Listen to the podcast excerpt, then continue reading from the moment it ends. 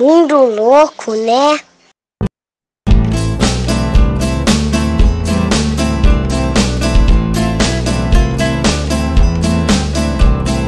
Tiempo nublado, canciones de marzo, no sé si el verano va a renacer.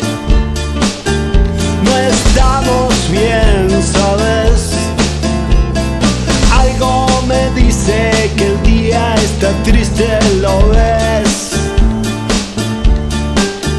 No estamos bien, ¿sabes? Es que el tiempo pasará. Y las flores crecerán. Boa tarde a todas e todos. Esse é o Tempo Dublado, seu programa semanal de análise de, análise de conjuntura e análise política, produzido, improvisado, arquitetado, confabulado por nós, professores aqui da Universidade Federal Fluminense, do Instituto de Educação de Angra dos Reis, do Departamento de Geografia e Políticas Públicas. Eu, André Rodrigues, cientista político, professor da casa, ele, Andrés Del Rio, também cientista político e professor também da nossa casa, nós dois do curso de Políticas Públicas, e ele, Lício Monteiro, nosso geógrafo, o único que tem o GPS ligado, que anda com o transponder ativado, que sabe para onde está indo, de onde veio e para onde vai, o único que sabe apontar no mapa onde fica a Pensilvânia. Da geografia, do curso de geografia, aqui do nosso mesmo departamento. Estamos no ar toda sexta-feira, às 14 horas pontualmente, chegando já quase ao final da nossa incrível temporada de 2020, nesse ano pandêmico inacreditável pelo qual nós estamos passando. Estamos aí na reta final dessa nossa temporada, já demos o recado de que uh, vamos tirar um breve recesso né, agora no final do ano. Uh, vamos parar agora, final de, de novembro, e retornamos em fevereiro para poder respirar um pouquinho, recuperar forças, é, reunir energias para o próximo ano, que, ao que tudo indica, né, será ainda mais difícil do que 2020, infelizmente. Então temos que nos organizar para chegar em 2021 com a casa arrumada e com alguma energia para seguir aqui fazendo esse glorioso panorama do horror que nós viemos montando desde março deste ano. Estamos ao ar toda sexta-feira, 14 horas, como eu já disse. Se inscreva no nosso canal, ative o sininho para você receber uma notificação toda vez que nós estivermos no ar. Ao longo da semana, os nossos conteúdos também ficam disponíveis no seu agregador de podcast preferido. Então, se você tem Spotify, Deezer, outras plataformas de podcast, pode procurar lá Tempo Nublado, o Fiangra, que você pode acessar o nosso feed, assinar o nosso feed e também poder assistir o Tempo Nublado nessa forma de podcast, né? que é uma forma bem interessante e que fica é, mais cômodo para você assistir o Tempo Nublado enquanto né, lava uma loucinha, enquanto lava é, um banheiro, né, enquanto passa aquela vassourinha na casa você pode botar o seu celular ou botar a gente naquela caixinha de som e ir acompanhando a nossa transmissão. Né? Então, estamos aí, mais uma semana, Dia da Consciência Negra. No mês da Consciência Negra, temos aqui um programa especial hoje, né, onde nós vamos fazer um breve balanço, né, levando em consideração, sempre colocando a ressalva de que é, não se trata de um balanço de analistas em eleições especificamente, né? não, é, não é área de nenhum de nós três aqui, mas vamos fazer um breve balanço político aí, conjuntural, das eleições municipais desse ano, enfocando também né, as questões da participação negra, as questões da formulação de mandatos negros, como é que esse campo, de certa forma, se organizou. Então vamos fazer um debate também na esteira da discussão sobre o Dia da Consciência Negra. E para isso, teremos aqui hoje a presença especialíssima, já desde o início do programa. Ele não veio aqui, é, ele tirou onda, porque ele não veio aqui na condição de entrevistado, ele veio na, na condição de convidado especial, o nosso querido, incrível Hugo Vilela, grande figura, analista de políticas públicas lá pela nossa UFIANGRA, foi nosso aluno, para nossa, nossa alegria e para nossa satisfação. Ele atualmente é mestrando em Estado, Governo e Políticas Públicas pela Flaxo, a Faculdade Latino-Americana de Ciências Sociais. Ele é militante do Movimento Negro Unificado e cofundador do Coletivo Nacional de Juventude Negra Enegrecer. Uma figura, sobretudo, muito querida por toda a comunidade acadêmica de Angra dos Reis, por muita gente da militância e do ativismo em Angra dos Reis uma figura que participou intensamente agora nas eleições municipais, tendo se candidatado. Infelizmente, ele não, não entrou, não recebeu voto suficiente para entrar, mas fez uma, uma campanha muito poderosa, uma campanha muito é, potente, que vinha com essa força da juventude, que vinha com a força da juventude negra. É, mas é do jogo, né? A gente está aí para disputar e para lutar e para seguir lutando. E hoje ele está aqui com a gente para conversar sobre como ele está enxergando também esse cenário das eleições municipais, da qual ele participou, e é, falando aí a partir dessa perspectiva também do Dia da Consciência Negra, das agendas antirracistas, dos retrocessos e dos avanços nesse campo, nessa, nessa pauta fundamental estruturante da política brasileira, que é a questão racial. Né? Então vamos a isso, vamos começar aqui a nossa discussão, o nosso debate. Demos já aqui nossos recadinhos iniciais e, tendo feito essa breve introdução, como sempre, eu passo para ele, o Maradona da ciência política, nosso querido Andrés Del Rio, nosso craque camisa 10. Por favor, sua saudação inicial para o nosso público. Boa tarde, André. Boa tarde, Hugo. Boa tarde, Elício. Este, boa tarde a todos los que están aquí este, con a gente. Ya estamos eh, llegando a un final do ano, increíblemente. Y a gente está ya con las baterías un poco más gastadas, más cansados, más contentos de estar todos juntos. Vamos para frente. Como você está, Hugo? Então passo para ele, o nosso querido Hugo Vilela, por favor, sua saudação inicial para o nosso público, muito bem-vindo. É uma alegria muito grande recebê-lo sempre. E vai somar aqui uma força extraordinária para o pro, pro tempo nublado hoje, porque o Hugo fala para Dedel, então ele vai deixar a gente descansar aqui nossas cordas vocais. E hoje o espaço é todo seu, Hugo. Manda brasa. Boa tarde, André. Boa tarde, Andrés. Boa tarde, Lícia. Meus camaradas, meus amigos, meus companheiros meus professores da UF e UEAR, né? A gente chama de Escola de Anglerfurt, né? Em referência à alusão da Escola de, da escola de Frankfurt, na Alemanha, né? Pela sua tradição na construção dos pensamentos e como a, a comunidade acadêmica do EAR tem ajudado também na construção das lutas dos movimentos sociais, da esquerda angrense como um todo, e ajudando também, logicamente, na promoção do desenvolvimento econômico e social da, da região. Eu sou, como o André já apresentou, eu sou aluno, fui, sou ex-aluno né, do EA, do curso de Políticas Públicas. Tive aula com essas férias aí, que é todas sextas-feiras, 14 horas, tá fazendo esse debate aqui com vocês. Tava sentindo falta de não ser convidado, mas calhou de vir também no momento certo, né? De estar tá podendo debater e contribuir aqui com vocês, especialmente num dia que para nós do movimento negro, para nós da população negra aqui na, no Brasil, é um espaço muito importante para a gente poder reivindicar as nossas lutas contra o racismo que tem se estruturado no país desde que o Brasil é Brasil, né? Brasil Estado ou desde 1500.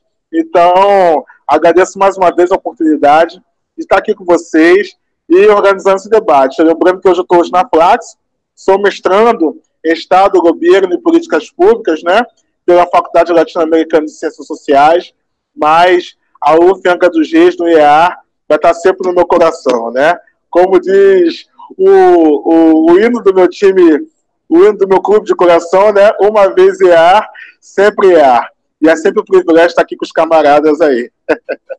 Pô, Forte abraço. é nosso, uma alegria, que craque, né? Vocês já viram tudo, né? Hugo chegou já chegando, essa é a, é a vibe do Hugo, sempre bom dividir aqui esse espaço, essa reflexão. O Hugo é uma, como a gente falou, é uma joia da escola de Angrefurt, a nossa belíssima escola de Angrefurt, que a gente brinca, né, falando disso aí, é, que, que, a gente está fundando aí uma tradição de pensamento, né? De, tem que deixar a gente sonhar. O, o, Olavo de Carvalho, aquele animal, não fica falando que ele está fundando uma nova intelectualidade brasileira. A gente que é muito mais competente que aquela tralha pode falar essas coisas também, né, Hugo? Bom, muito bem-vindos. Vou dar aqui uma saudação para a galerinha que já está aqui no chat, nosso público de sempre. Hoje, Andrés, tem alguma coisa estranha, porque estou um pouco nervoso, porque pela primeira vez em 33 edições, as Sandras não estão com a gente no chat. Tem coisa errada aí, né? Antes de começar, é, passar para o Andrés fazer o comentário dele já chocado aqui com a ausência das Sandras. É, registrar aqui, dar meu feliz aniversário para um grande amigo meu, o Elcio Pacheco, grande colega lá da UFRN, vulgo Safo, a gente tem um, um grupo que a gente se chama de Safo, uma grande figura, uma figura que eu admiro muito, que eu amo demais, que eu tenho um carinho imenso e está aniversariando hoje, então eu queria dedicar esses parabéns especial para ele. Andrés, o papo é o seguinte: hoje é mais solto, a gente não vai ter bloco de entrevista, a gente vai seguir aqui na conversa. O Ulício deve ter tido algum problema técnico também, não conseguiu conectar até agora. É, hoje é mais solto, a gente não vai ter aquele blocão assim de comentário, uma coisa tão estruturada, a gente vai mais é bater um papo é, e botar o Hugo aqui na, na roda para a gente poder bater uma bola sobre o contexto das eleições. Semana passada a gente fez uma, uma análise né, é, do processo eleitoral destacamos bastante o papel das candidaturas negras, das candidaturas de mulheres negras, de mandatos coletivos, falamos enfatizamos esse ponto.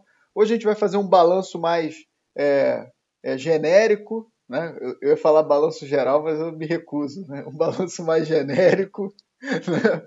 do, do, do contexto das eleições, já tendo passado o primeiro turno, e vamos botar o Hugo nessa conversa também, para a gente ter um relato em primeira pessoa, para quem esteve na linha de frente fazendo campanha nessa pandemia, né? E também trazendo essa perspectiva do que, que significa a construção de uma campanha, do mandato, de uma liderança jovem e negra nesse contexto. E hoje, então, Dia da Consciência Negra, a gente traz, traz esse debate especial. Mas a gente começa rodando a bola aqui para o Andrés botar algumas, algumas questões em campo aqui para a gente poder refletir e seguir. Aí depois a gente troca é, a ideia, eu passo para o Hugo, a gente vai tocando a bola aqui e comentando com vocês.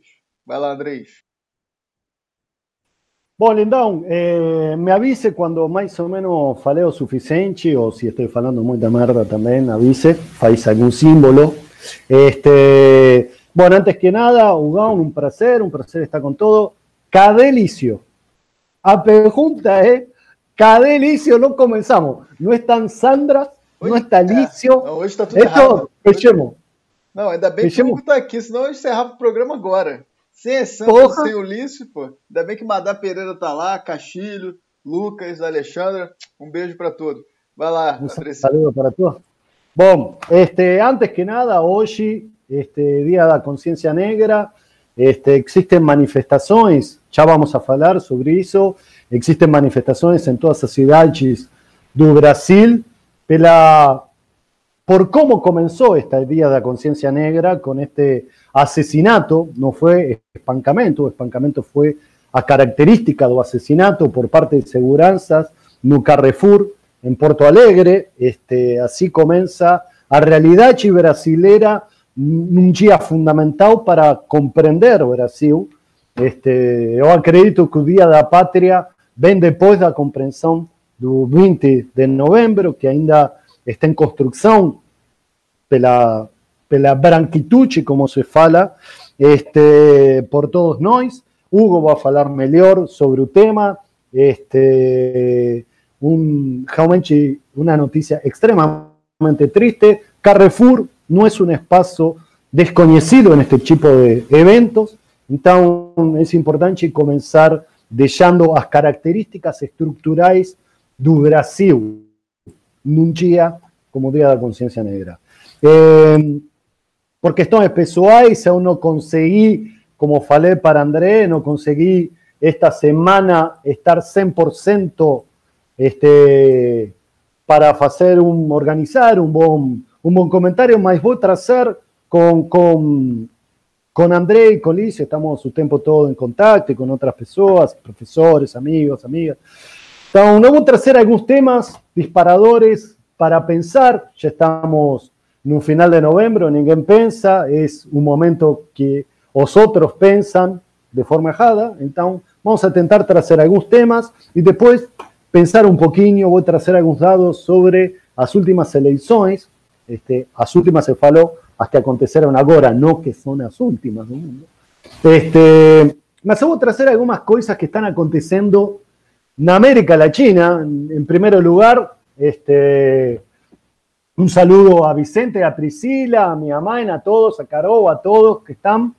Eh, antes que nada, eh, en Argentina está de la misma forma que en Brasil, está en un proceso de discusión y debate a partir, después de que ganó Alberto Fernández, este, existe una gran chipulla de poder y de desestabilización económica del gobierno de Alberto Fernández y Cristina Kirchner, mas existieron dos cuestiones que son importantes trazer. La primera, ya hablamos la semana pasada, esa legalización del cannabis medicinal, es un gran avance para sectores de la población que estaban siendo eh, criminalizados para poder tener una mejora de su condición de vida.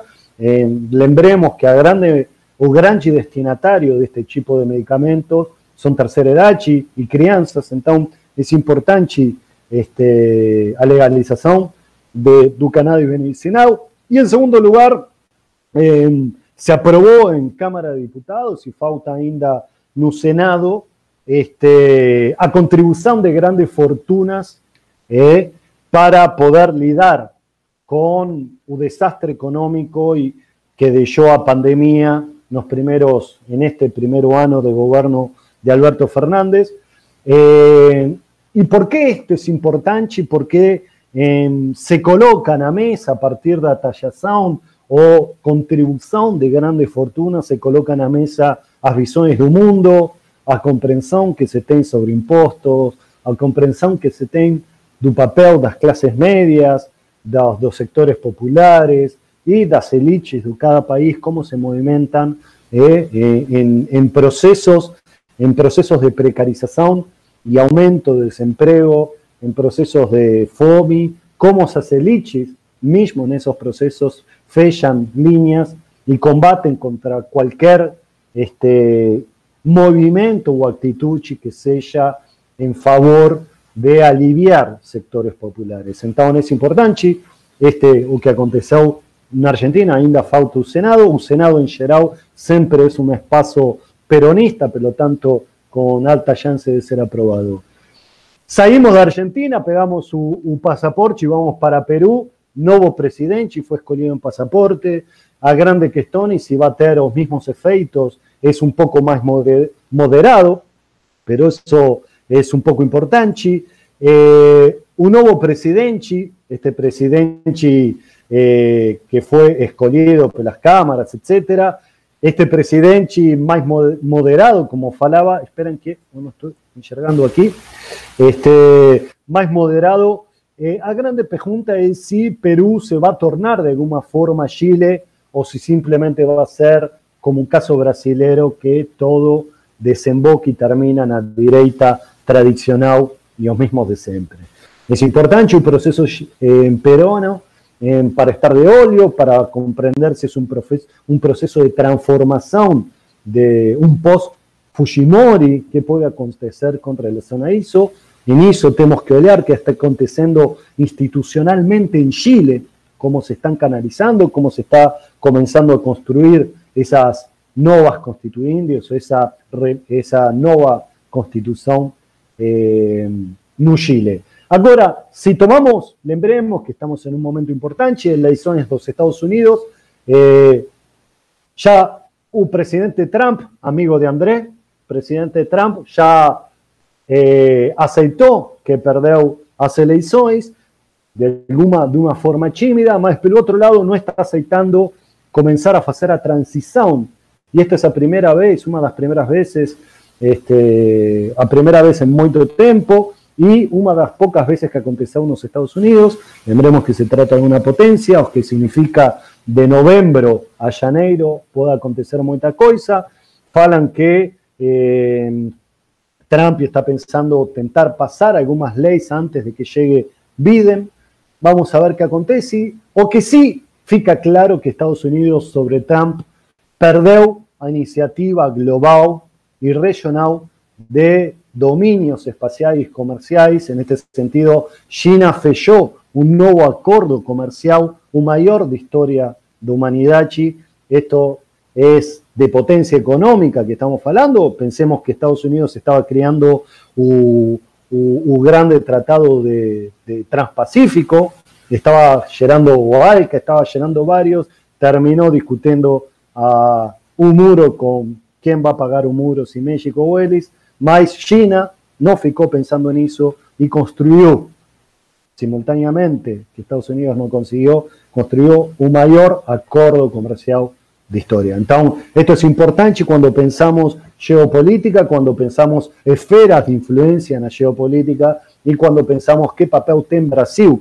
Imaginemos que Brasil es parte de dos BRICS, que era también un espacio de transformación y disputa financiera y comercial. Ahora, una vez ya pueden dejar un pasaporte la mesa, vamos para o Brasil. Eh, ¿Y qué, qué acontece con o Brasil con estas elecciones? se hicieron varias lecturas, van a salir varios archivos que escribimos y estamos escribiendo con André y con Licio, vamos a escribir también.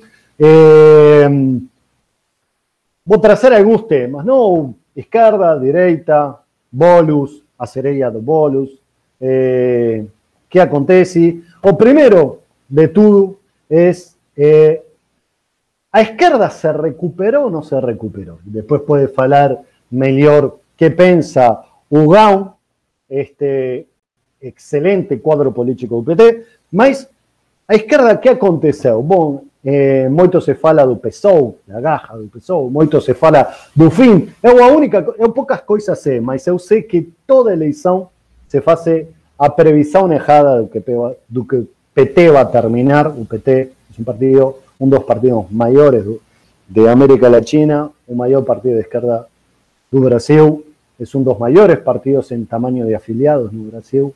Eh, entonces, es muy difícil hablar de esas Tiene un poquito sabor a eh, un poquito de sabor a eh, o que se falaba del fin de historia, del final de historia. No, son, leituras absolutistas en ese sentido son bastante erradas. Sí o que existe es que es una esquerda que está perdiendo menos, no está ganando, se está perdiendo menos. Lembremos su PT de 2016, las elecciones de 2016 fueron terribles para los partidos trabajadores, pasó de 630 prefeitos para 254 prefeitos en 2018. Entonces, este, en 2016. Entonces, este, este UPT perdió menos, son menos de 180 prefeituras que ahora tienen UPT, eso significa que bajó un nivel de impacto y está freando ese, ese declino del UPT, está retomando la senda y un camino de recuperación. Se trata de una recomposición consolidada y absoluta en términos generales. No, está en un proceso de retroceso, mas es un retroceso eh, que si olhamos en percurso de historia, siempre acontece en los partidos políticos. No, se trata de morche. Se trata de líneas de que es normal las historias de partidos políticos, acontece y tenemos que olhar que esos momentos cuando se comienza un nuevo momento, acredito que UPT está entrando en un nuevo momento, falta una mayor renovación, mismo que tenga, falta, ten bellas disputas, es un trabajo, es un partido muy grande, abarca mucho do Brasil, a diferencia do Bolus, que es un gran a gran personalidad de izquierda de este momento. Lembremos que Bolus tiene una trayectoria muy diferente que Lula Ignacio da Silva, eh, tiene una legitimidad muy importante.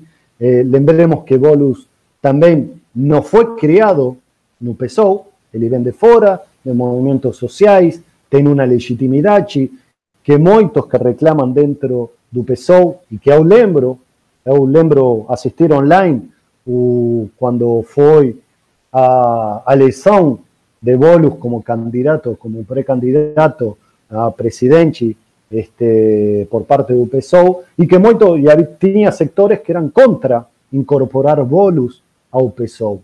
O foi um grande avanço no sentido de disputa de poder por parte do PSOL. ¿eh? Com Bolus, o se torna um partido dentro das ciências políticas se fala de alcançar o poder, de procura de poder, e isso tem muitíssimos este, interpretações. Uma das grandes interpretações é, é que vai acontecer com, a, com as linhas mais pragmáticas e as linhas mais ideológicas. Não? Em, em esta procura do poder, em geral, o que mais se altera, o que mais se coloca na mesa é hasta onde certas linhas ideológicas podem negociar nessa, nesse processo e que coisas se podem negociar. Mas, como seja, Bolus é um grande, a grande personalidade de deste momento, é um cara jovem, um cara que compreendeu a importância da internet, um cara que se colocou até em videogames para tentar eh, incorporar jovens e adolescentes eh, no movimento de esquerda, é um outro momento, é um outro Brasil, não é o Brasil onde as pessoas são de parte de movimentos sindicais, como era anteriormente, com uma importância rotunda, este, não porque hoje não existam os sindicatos, do qual sou parte, este, e eu defendo, eh, mas, Brasil está tornando-se um país de servicios, de aplicativos, uma economia de uberização, uma coisa do caralho, mas, mas vocês entenderam, a ver com Uber e são, mas, mas, mas existe uma transformação do mercado de trabalho, dos sentidos do operários, eu compreendo mais hoje em dia os operários dos aplicativos, que é como se juntam, como se sindicalizam. Bueno, hoje em dia, nas, nas últimas eleições existiram mais pessoas com títulos de pastor y de militares que de sindicatos. Y eso de movimientos y representaciones sindicales. Y eso es importante comprender, comprender los momentos, las diferencias.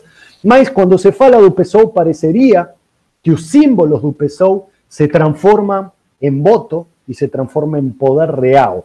Y aquí es cuando a coisa de meus amigos do PSOL tal vez este, ten alguna más dificultad y lamentablemente toda izquierda tenemos una dificultad en comprender esto. A izquierda somos los que mejores creamos imaginarios y símbolos, mas no siempre traducimos en potencia de votos. Yo quiero salientar, UPT es Eliesheu, casi 3.000 vereadores. Y se fala que es su fin UPT. UPSOU es Eliesheu 75 vereadores en todo el territorio nacional. Y se está falando que o PSOL ya es un nuevo PT. Eu acho que uno tiene que tener cuidado, o PSOL tiene un simbolismo, tiene una legitimidad, tiene una construcción, tiene una luta, tiene mucha historia recente, eh, mas está en otro patamar cuando comprendemos a capilaridad del Partido de los Trabajadores, dos, dos sentidos que tiene el Partido de los Trabajadores en todo el territorio nacional seja urbano, seja rural, seja grande cidade, uma grande urbe, que é o que mais tem dificuldade hoje em dia no PT, ou seja uma cidade pequena do interior. Lembremos que quase mais de 4 mil municípios no Brasil têm menos de 50 mil pessoas e habitantes.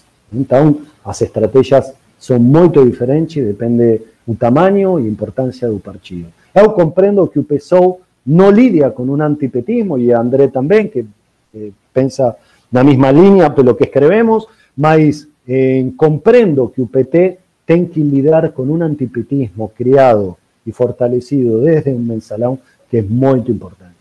Y es un grande desafío. Além disso, UPT tem, como ya falamos, o que yo ya coloqué otras veces, un mayor político en vida, que es Lula da Silva, sea, no importa si vos de izquierda, derecha, centro, baixo, lindo o no lindo, mas eh, a importância simbólica e legitimidade eh, que tiene el expresidente Lula es eh, colocar una duda, es no entender la campaña que existe contra su Pessoa. Y la grande pregunta es qué va a acontecer UPT.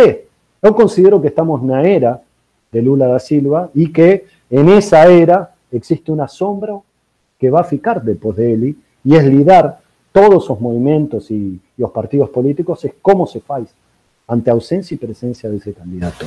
Más saliendo de esquerda en estos desafíos de los símbolos que trae PSOE, importantísimo, con, con las mujeres negras, que para mí es lo más importante que de, do importancia que da, visibilidad y que da a fortaleza de estas mujeres que representan para mí un corazón y sangre de Brasil, más eh, y a novedad, lembremos que fue la elección que más de 25 eh, transexuales alcanzaron eh, algún cargo, eh, y esto, PSOE, tiene una importancia fundamental en esta innovación, en este trazar demandas identitarias, etc.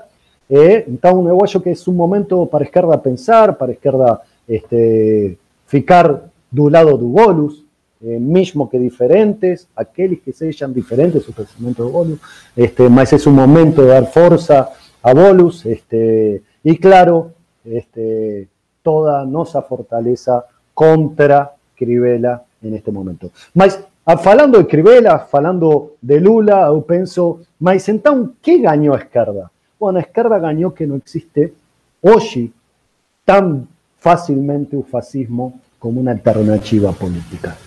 ¿eh? Eso fue para mí o más importante de estas elecciones. Bueno, un fascista no Brasil ya no va a ser tan fácil que tenga tanta visibilidad. ¿Y quién ganó en todo esto? Ganó peor que temos que esa derecha más tradicional brasileña. Fomos, demos una vuelta muy grande para dejar a derecha con legitimidad y con poder para alcanzar las elecciones como están alcanzando en este momento. Entonces, si colocamos desde 2013, o Brasil dio una vuelta en un universo rotunda y pasamos de gobiernos de ante una oposición de derecha que no conseguía alcanzar un poder de forma legítima y dentro de la legalidad, y pasamos por toda una serie de anomalías y legalidades institucionales para llegar a este momento donde a derecha puede alcanzar un poder combo pelo voto ¿eh?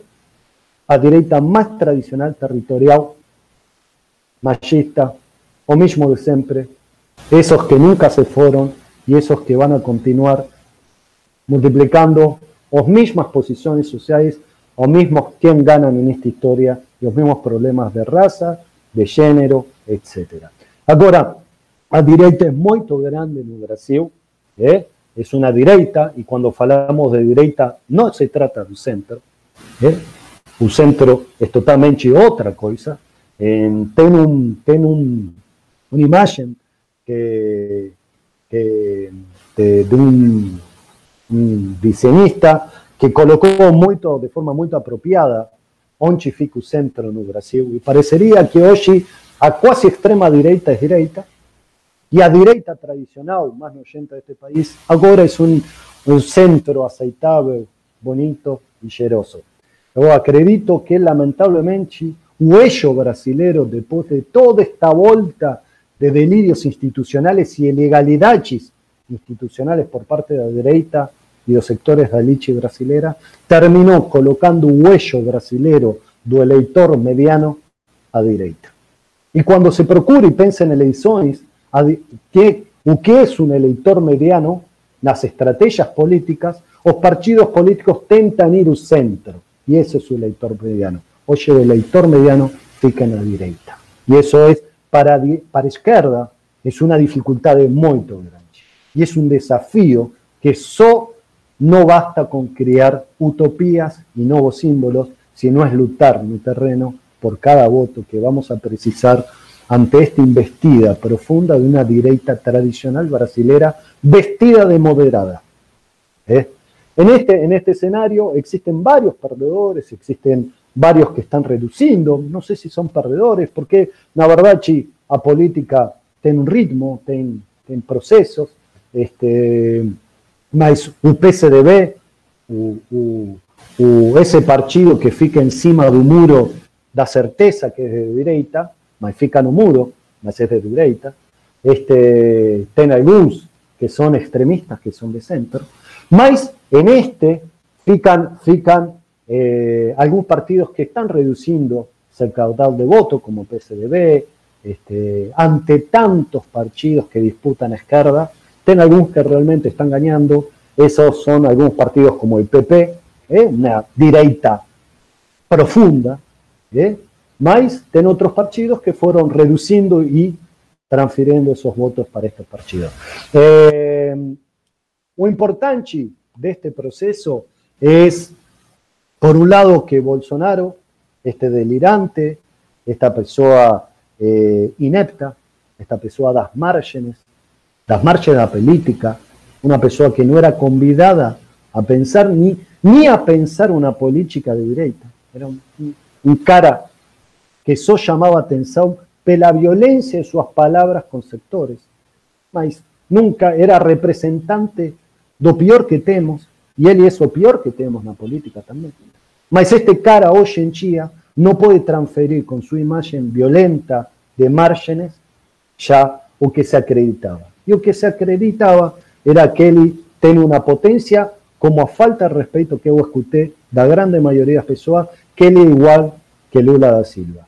Uno puede ser de derecha o de izquierda, mas son condiciones políticas, historias políticas, este, comprensión de la política totalmente diferente Bolsonaro no resistió ni dos años de historia política electoral. Lula da Silva tiene un poquito más. Yo acho que respeto a trayectorias de ciertos políticos debemos estar. Este, en el caso de Bolsonaro, es un político de las márgenes. Es un escatológico que siempre vivió la lama da merda la política. ¿eh? Y Lula da Silva, você puede estar de acuerdo o no acuerdo, pero tiene una trayectoria diferente.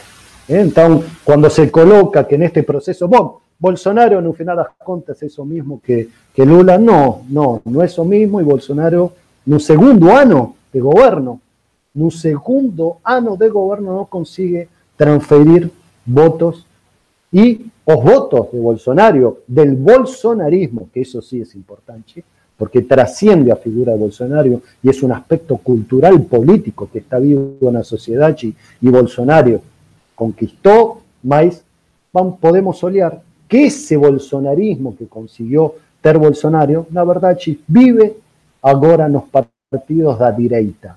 Esos partidos que ahora se hayan moderado, más que están esperando, deseosos voltar y ser un poder por el propio. Y no con un Bolsonaro este, doidón.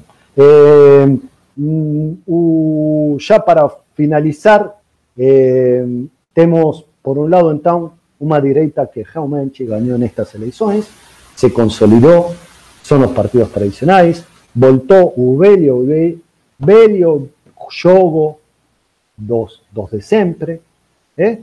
No es que las personas quieren un político tradicional, se voltó al juego de siempre, sin innovación, y si se quiere innovación, que se escuten los candidatos del PSOE o algunos candidatos del PT, ahí tiene innovación.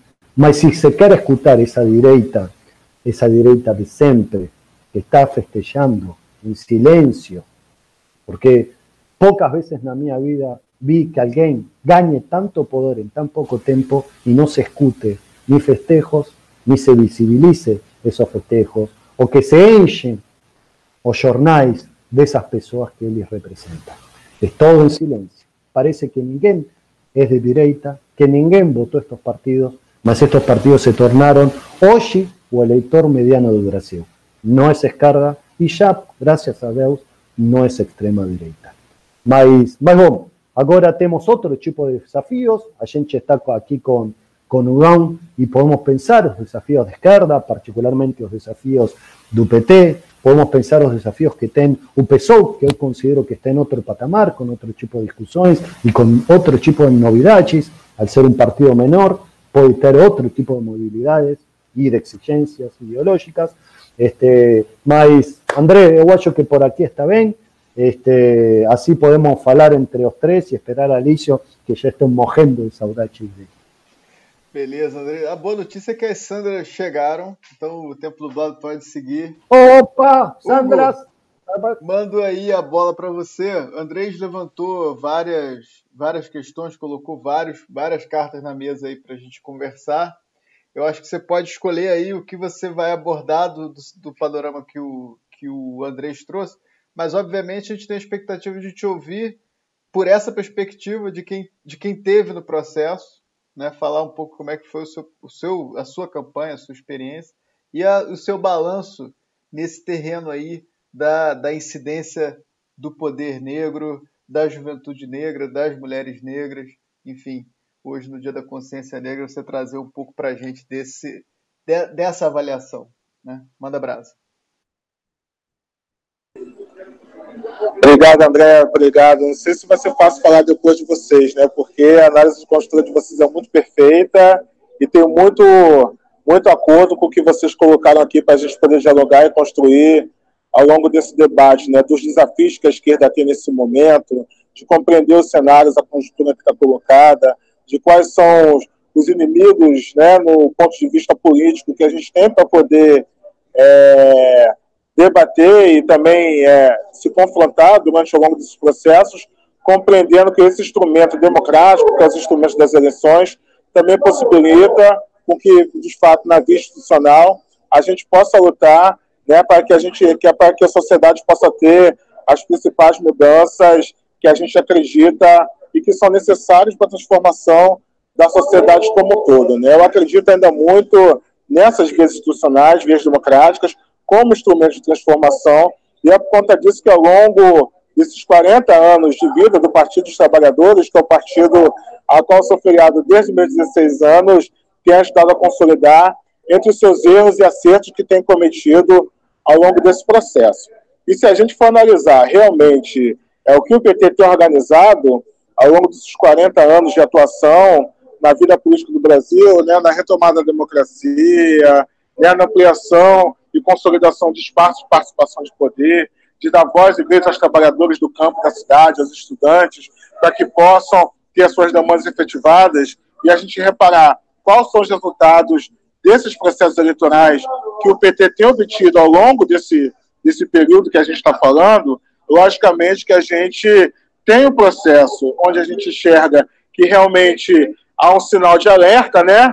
Ligado, que é para a gente poder ter atenção e se situar em meio esse monte de conjuntura, em meio esse monte de questões que o André traz para reflexão, para a gente poder se atentar e ver de que forma que a gente consegue ampliar e consolidar a pauta política que o partido tem consolidado ao longo desse mesmo período. O primeiro, e que eu acho fundamental a gente compreender e se debruçar sobre isso, se dá realmente a questão de como é que a conjuntura hoje, como é que a questão da conjuntura também dos anos 80, né, de como é que o partido ele se organiza nesses diferentes momentos na cena política no Brasil, nos seus municípios, no seu estado. É lembrar também que, dentro desse período, o Brasil também vive um momento de muito diferente é, na sua construção, inclusive também na relação onde ele emprega as suas pessoas, né, onde a sua mão de, onde a sua mão de obra está empregada. Nos anos 80, né, até meados dos anos 90, principalmente, a maior parte dos trabalhadores brasileiros está concentrado nas grandes fábricas, né? Então, se está concentrado nas grandes fábricas, empregos que são é, de boa qualidade, então, logicamente, esse trabalhador ele vai ter acesso aos seus direitos sindicais, vai ter um sindicato forte, né? Que reivindique, lute pelos seus direitos, que é um cenário totalmente do que a gente se encontra hoje, né? Onde mais da metade dos trabalhadores hoje primeiramente, eles estão na mão de, estão no posto de empregos que são informais, né? É a tia que está no cachorro quente, é o camarada que está no churrasquinho, no isopor de cerveja, tem a, e para além de tudo isso também tem todas as implicações que o processo de uberização ele tem feito aqui no Brasil. E se a gente pega hoje desses dos trabalhadores, tirando esses que estão, né, em maior parte, no, nos postos de emprego informal, e se a gente traz hoje os trabalhadores que estão nos impostos de empregos formais, a gente percebe que a maioria desses trabalhadores que estão no impostos de empregos formais, eles estão no setor de serviços, né? Estão trabalhando no shopping center, estão trabalhando em call center, McDonald's, que a gente sabe muito bem que são empregos que dificilmente agregam pouco valor, agregam pouco valor. Eu estou falando no sentido também de ter essa proteção sindical, de reivindicar os seus direitos, de poder fazer greve, de poder ter associação nos sindicatos, né? E de poder, a partir daí, reivindicar os seus interesses e ter direito a um salário digno, uma vida mais digna para o trabalhador, para os trabalhadores que estão com ele e as suas famílias e as famílias desses trabalhadores também.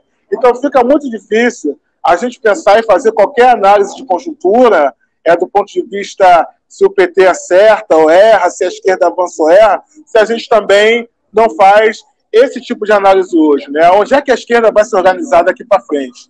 E aí eu já coloco essa bola já para o próximo bloco para a gente poder debater, que é para a gente pensar quais são os caminhos que a esquerda tem para que a gente possa retomar, né, o Estado que continue de implementação esse processo que foi interrompido em 2016 com a saída da com, a, com o golpe contra a presidenta Dilma na presidência da República e que possa recolocar a gente para discutir as políticas sociais, né? Que é onde que é onde as pessoas vivem, né? Que é na cidade e discutir educação, né? A fortalecimento do SUS, do SUAS e de todas as outras políticas sociais que são importantes para a vida dos trabalhadores e trabalhadoras brasileiros. Quando eu falo que eu sou é, que acredita ainda nas instituições democráticas, na via democrática como instrumento dessa transformação, eu estou falando ainda desse processo, mas não tem como a gente fazer esse processo sem a gente fazer uma análise também dos locais em qual nós estamos imersos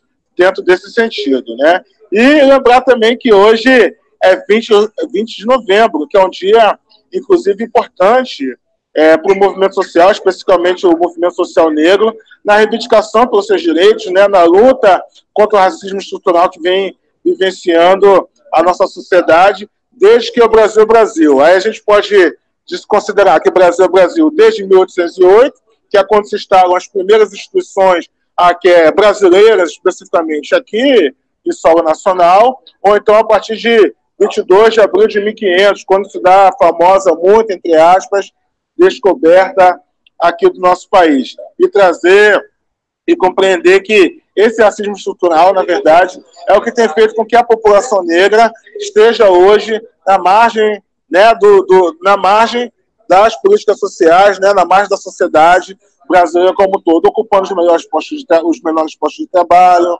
né, é, tem dificuldade de acesso ainda a serviços públicos, como o SUS, né, como SUAS, como a gente tem da juventude negra hoje, que é a juventude mais morre, que é, que é mais morre, né, dentro das dentro dos grandes centros urbanos e periferias.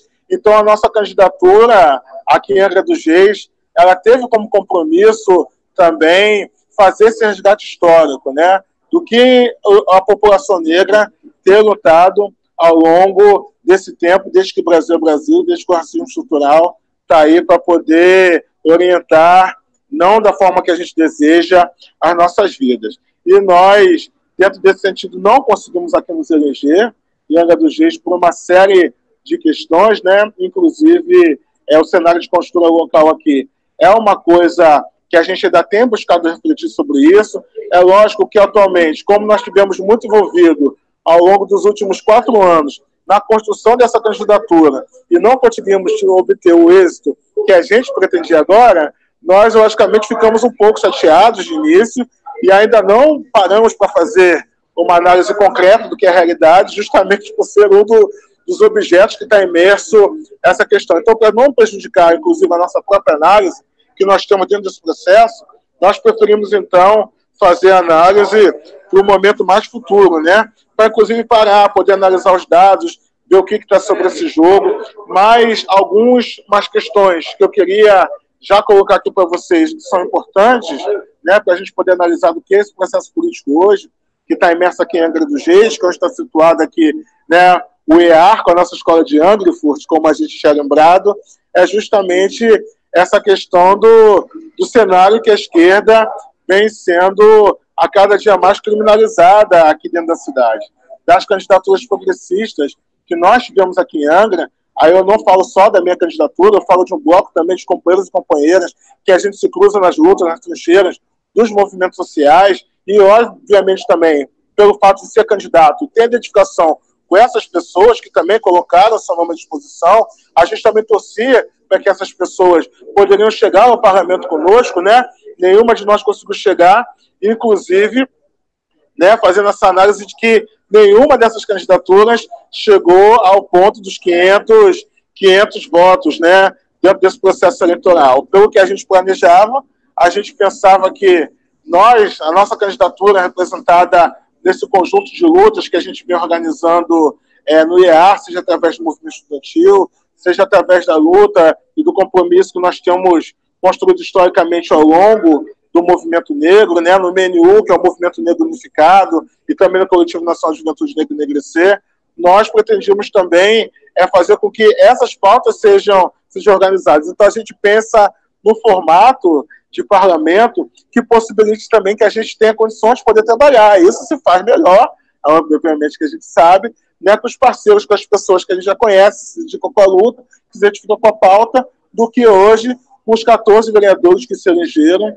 aqui na cidade de Angra dos Reis, que tem uma postura bem mais conservadora em relação ao que esse bloco vem demandando aqui. Mas, é, diante disso, eu também quero ressaltar aqui e dar um, um salve enorme por uma candidatura coletiva, que é um fato histórico, é um fato inédito aqui na nossa cidade, e que teve bastante expressão, nos cruzamos nas ruas diversas vezes, uma candidatura torcendo para outra, que é uma candidatura também do PSOL, né, do Partido Socialismo e Liberdade, que foi a candidatura coletiva das Margaridas, onde cinco companheiras se colocaram à disposição durante esse pleito para poder também serem candidatas, né? E a partir daí fizeram um debate muito amplo sobre o que essa cidade realmente é precisa, necessita, e como é que a gente consegue pensar em dias melhores para Angra dos Reis. Assim como também saúdo aqui a, a candidatura do meu companheiro Godinho, né, Eduardo Godinho, que já foi vereador né, lá entre 2013 e 2016, não foi reeleito e tentou de novo a eleição agora. E agora, nesse período de 2020, ele também não pôde fazer essa. não pôde também é, ter êxito durante esse processo eleitoral. Né? Êxito que eu falo é no sentido da gente conseguir eleger nossas candidaturas, mas assim, o fato da gente estar se colocando, dispondo, dialogando com os trabalhadores, é importante. E da mesma forma que, como eu falei no início, que é difícil a gente fazer uma análise concreta do que é hoje a conjuntura brasileira, sem se debruçar de fato do que é esse Brasil que a gente vive, de onde é que está organizado os trabalhadores brasileiros, essa mesma análise serve também para a gente pensar é, quais são os passos que a gente vai seguir daqui para frente para que tenha uma Angra dos Reis mais identificada, né, com a luta dos trabalhadores e das trabalhadoras que estão aqui, das comunidades tradicionais, que são presentes na cidade, dos professores, dos estudantes da UF, dos estudantes da rede pública estadual de educação também, para que de fato se torne uma tarefa que tenha compromisso com essas pautas, né? E como é que a gente possa demandar é, com que a cidade seja um lugar melhor para a gente poder viver é, na sua plenitude de direitos, de ampliação de cidadania, de maximizar e fazer com que a sociedade, de fato, tenha um bem-estar social aqui, né? Para mim, a primeira vez, essa foi minha candidatura, né? É, já participei, como disse aqui, já sou filiado ao partido político desde 2016, desde os meus 16 anos. Lá em 2001, estou com 35, ou seja, mais da metade da minha vida, né? Está ligada à construção é, do PT em âmbito municipal, estadual e alguns espaços também de articulação nacional, mas é um fato novo, né? Porque a gente sempre tem essa cultura de fazer as candidaturas pensando muito no coletivo, né? Que são as construções que a gente forma, né? No movimento e também no partido, né? Então, se colocar pela primeira vez como ser candidato para pedir voto para mim, não é que eu vou fazer, é que eu estou disposto a contribuir, é uma ferramenta que, inclusive, serviu de que eu tive com muita dificuldade e fui tentando me adequar ao longo desse processo. Sem contar também as questões que nós viemos carregando ao longo desses movimentos e que também a gente tenta construir ao longo da nossa candidatura. Mas ainda voltando, porque eu tinha falado do movimento negro, é o fato da gente não ter conseguido se eleger, e hoje a gente está aqui no, no, no, dia 20 de novembro, é bem e fazendo essa, esse debate, é bem simbólico por diversos sentidos.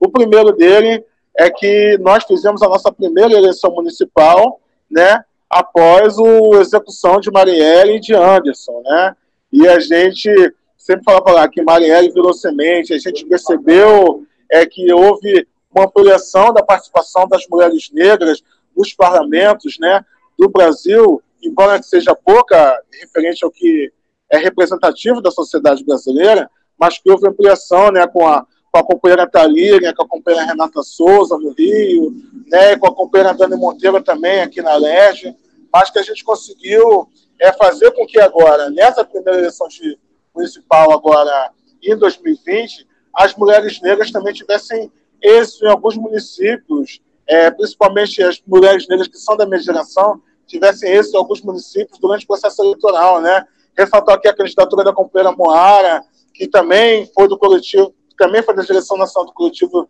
Nacional de Juventude Negra, Enegrecer, mesmo período que eu fui, lá em 2000 2014, 2015, né, que foi eleita vereadora agora em Contagem, na região metropolitana de Belo Horizonte, da minha companheira também querida Dandara, que também fez parte do mesmo processo e também foi eleita vereadora agora em Uberlândia, e que a gente espera que dê gás e fôlego para que a gente possa repensar as cidades, né? trazendo nossas pautas, essa construção, é, de como é que a gente consegue construir que Uberlândia, Contagem, essas cidades também sejam mais antirracistas e avancem na pauta dos direitos das mulheres, dos trabalhadores, do povo negro, da juventude como tudo, né? Isso.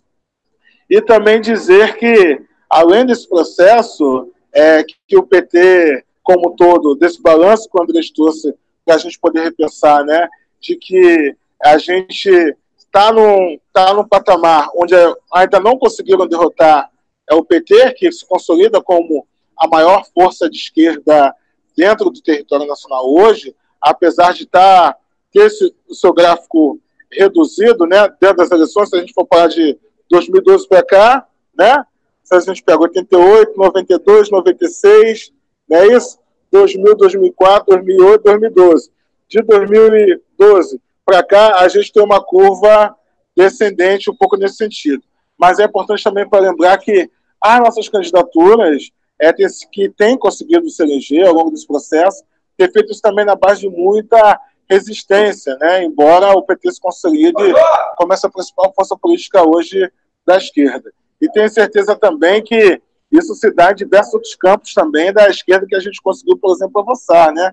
Se a gente for pensar no pessoal hoje, que é o partido que foi criado em 2005, completa seus 15 anos agora, e está disputando agora, pela segunda eleição seguida, é o segundo turno de uma das principais capitais brasileiras, é um saldo também para a gente poder pensar e comemorar. Né? E nós estamos aqui torcendo para o companheiro Guilherme Boulos tenha êxito ao longo desse processo eleitoral. E de pensar também que, não só no campo de São Paulo, né, sair do campo do PT, mas a gente também pensar pelas candidaturas da esquerda que estão se colocando à disposição agora que continuam disputando o pleito, a gente ainda tem chances de poder ganhar e fazer um debate político que permita que a gente é, pense em novos horizontes para a questão de 2022, né? Que se aproxima e a gente ainda está refém de quadros que possam ser o guardião ou que possam referenciar a organização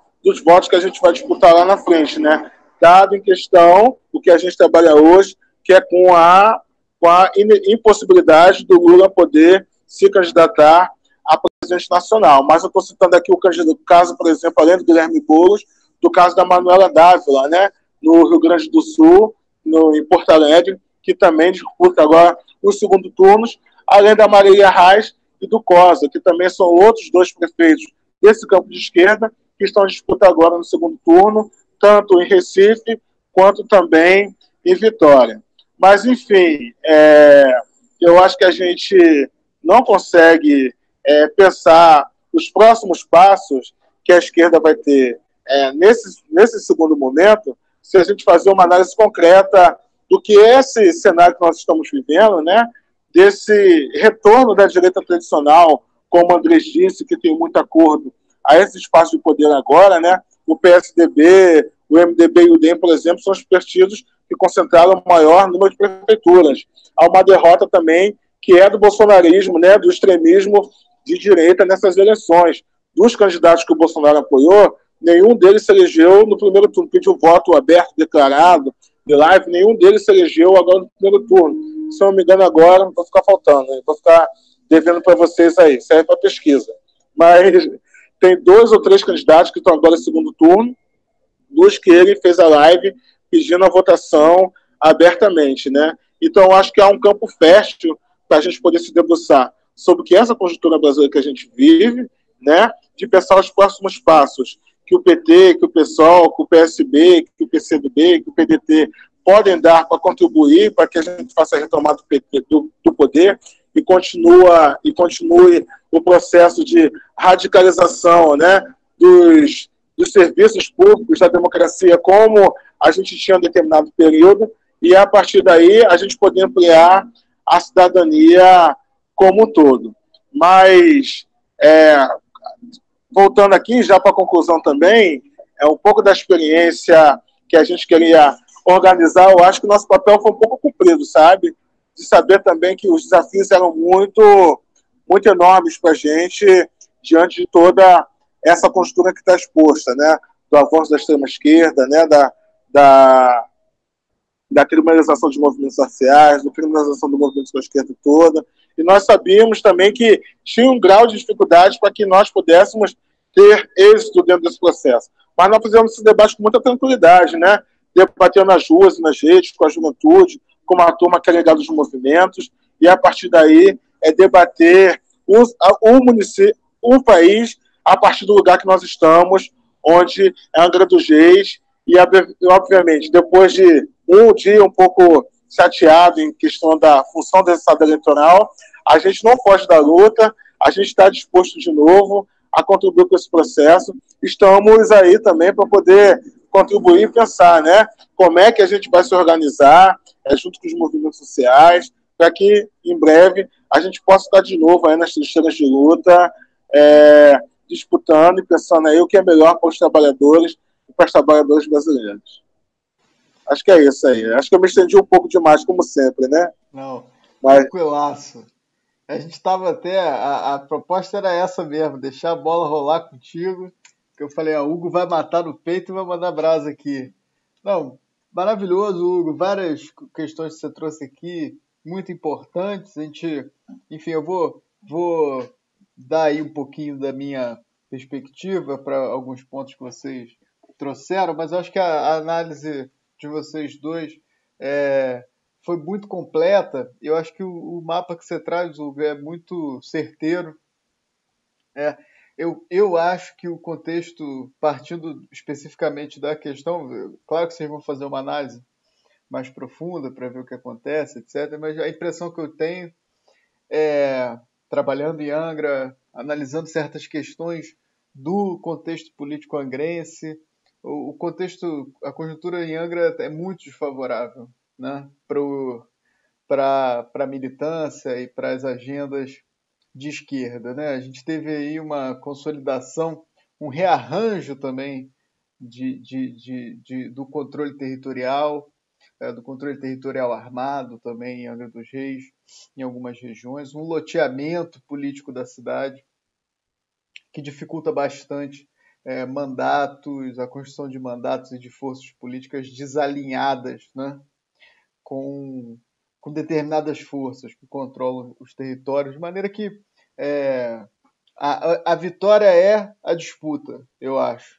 Num contexto muito desfavorável, faz diferença não necessariamente o resultado final, mas o processo. Né? A gente está num contexto de pandemia, onde a nossa a, a, a capacidade né, das forças é, democráticas, das, das, forças de esquerda no Brasil é, se retraiu bastante. Eu acho que se não fosse a pandemia, nós teríamos já um processo político muito mais é, adiantado no sentido de superação de certas questões no Brasil hoje. A gente estaria combatendo, por exemplo, o bolsonarismo de maneira muito mais intensa.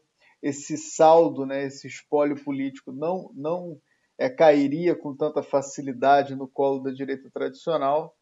é, mas eu acho que o contexto das eleições, de certa forma, ser, serviu para dar um pouco de vitalidade né, para determinadas lutas, para determinadas agendas, para a esquerda também, de certa forma, voltar para a rua, né, estar na rua. Então, é, acho que isso serve também para mostrar a importância da política institucional, né, porque às vezes a gente tem uma visão, até mesmo nos movimentos sociais, é, uma visão que tem um lado muito legítimo de um certo desencanto com a política institucional, de, um certo, de uma certa resistência política institucional, de um, de um certo ceticismo né, em relação à política institucional, por razões muito legítimas, né, porque, de fato, é, a conjuntura que você trouxe, Hugo, um processo das relações de trabalho também, da mudança mesmo do, do, do, dos locais, né, dos, dos, dos espaços de participação e de organização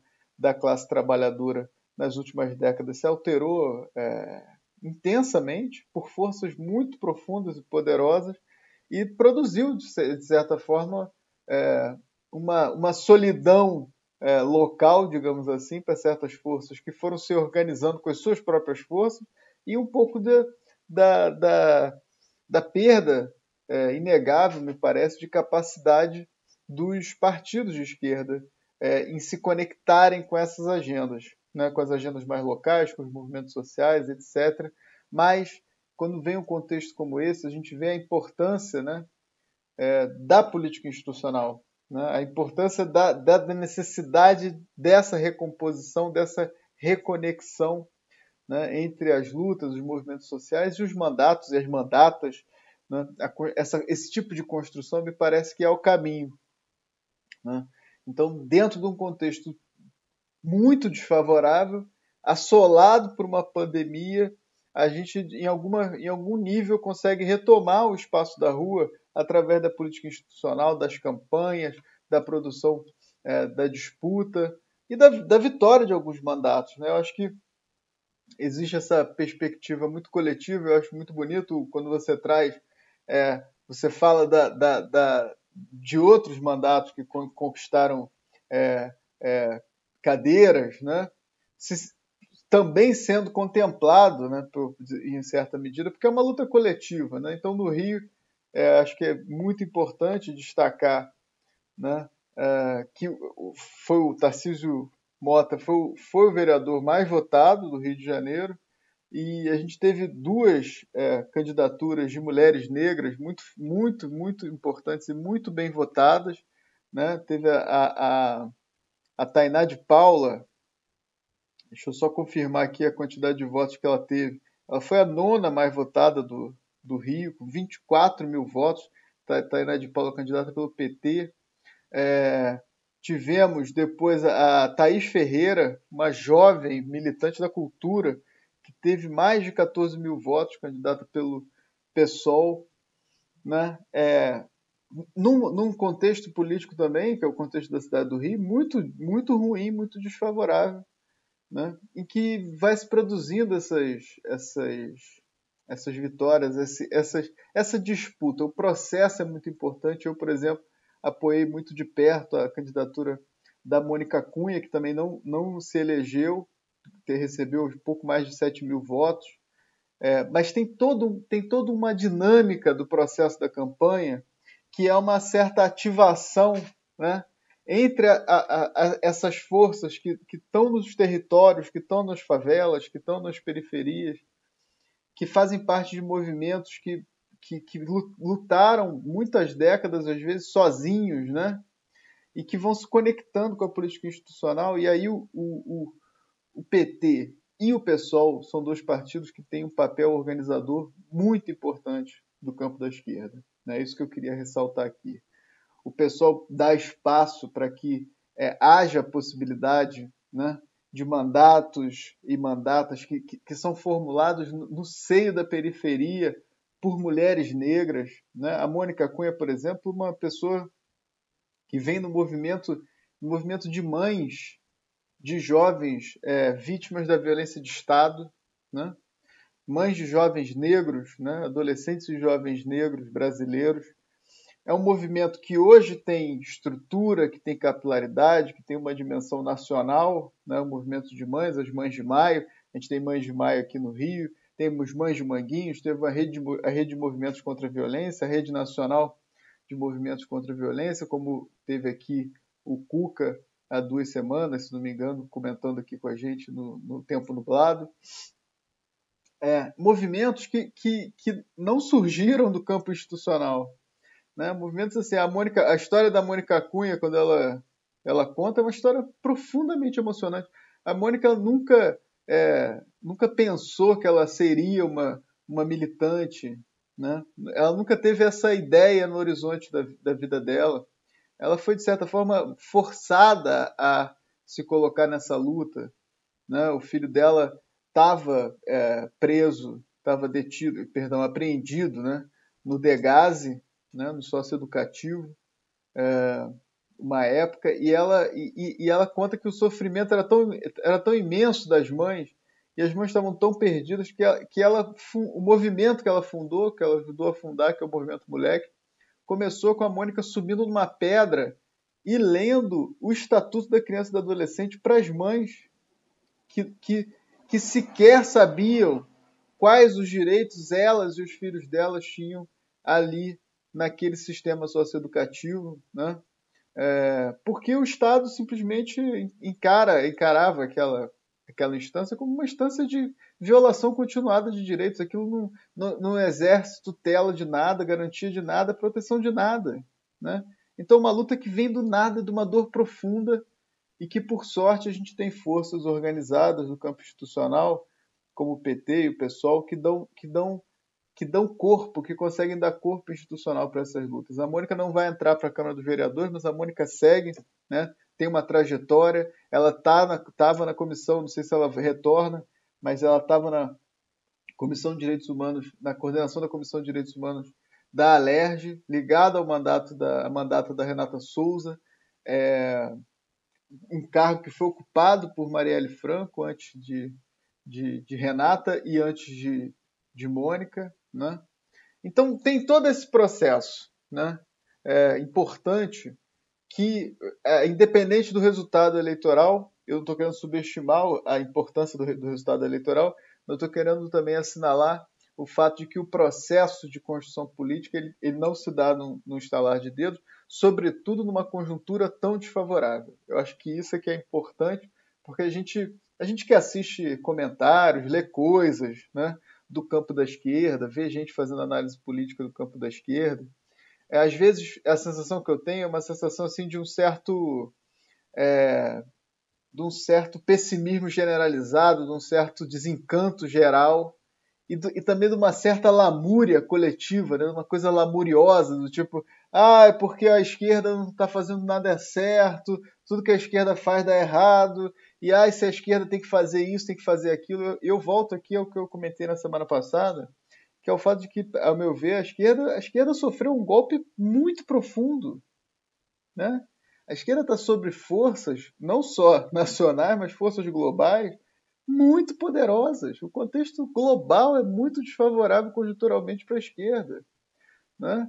Então não dá também para a gente ficar nessa coisa do, do meia-culpa eterno e da coisa do. A gente tem que fazer análise de conjuntura com, com objetividade, com racionalidade, com, com, com, com é, ponderação, né? olhando objetivamente a realidade, sem produzir mistificações, mas não dá para a gente também é, enxergar o cenário como se fosse um, sempre um beco sem saída, né? sempre uma coisa que não vai dar em nada, sempre um, uma história, porque isso aí é a postura, eu gosto sempre de falar e sempre repito isso para meus alunos, quem pode se dar o luxo de ficar nesse, nesse mar melancólico né, da falta de horizonte são, são os aristocratas. Né? A aristocracia pode nutrir esse sentimento. Né? A classe trabalhadora não pode.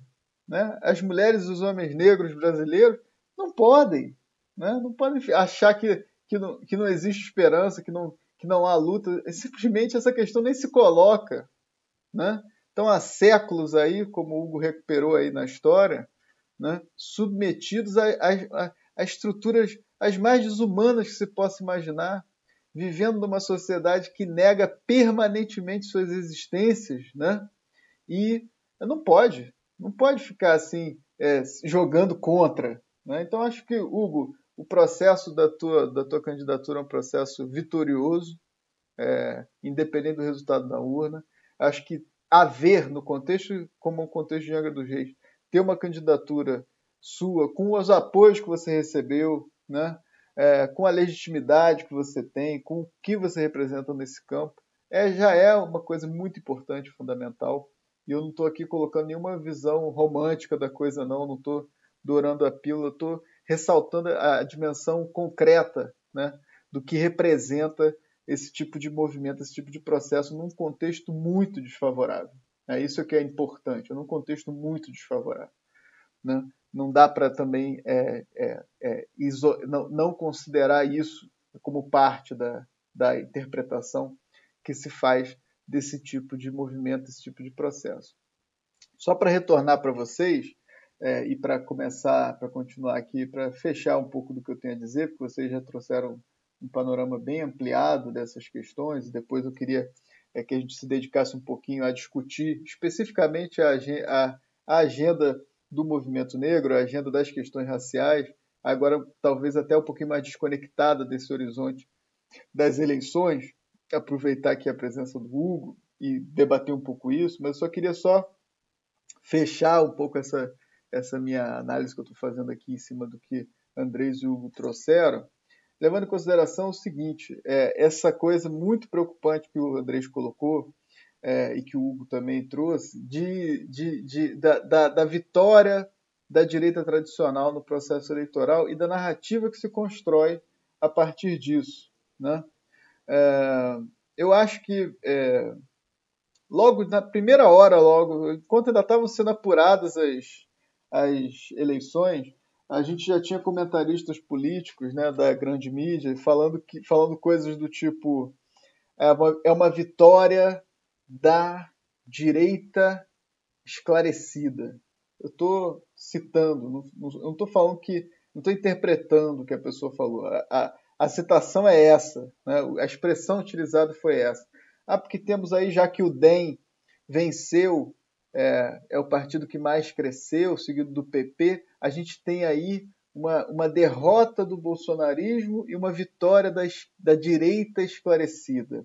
Eu ouvi também expressões como direita civilizada. Né? Quem falou isso na Globo News foi o Gabeira, inclusive. Depois, ouvi muita gente falando de centro-direita.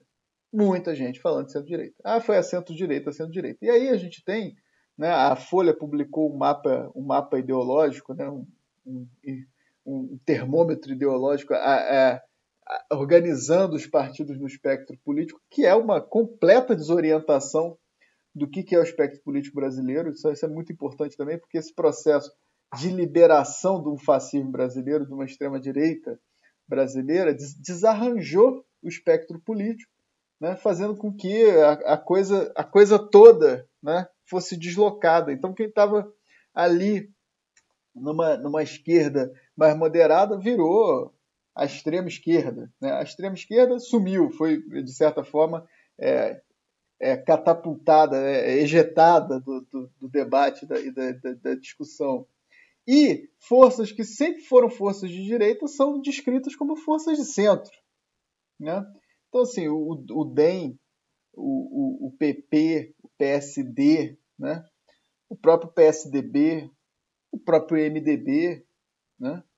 É, não, tem, nunca, não tem nada de esquerda. Eu não vou dizer que o, que o PSDB nunca teve, porque o PSDB de certa forma, na sua origem, na sua fundação, tem ali uma postura social-democrata que poderia até né, ser apontada em algum momento. Mas o PSDB, nas últimas décadas, está completamente marcado por um oportunismo de direita e, uma, e, uma, e um fundamentalismo neoliberal absurdo. Né? Os governos do, do, do FHC foram ah, o início da nossa apoteose neoliberal, o que, inclusive, criou condições econômicas conjunturais que deixou o PT refém né, da agenda econômica também durante o seu, seu, próprio, seu próprio governo.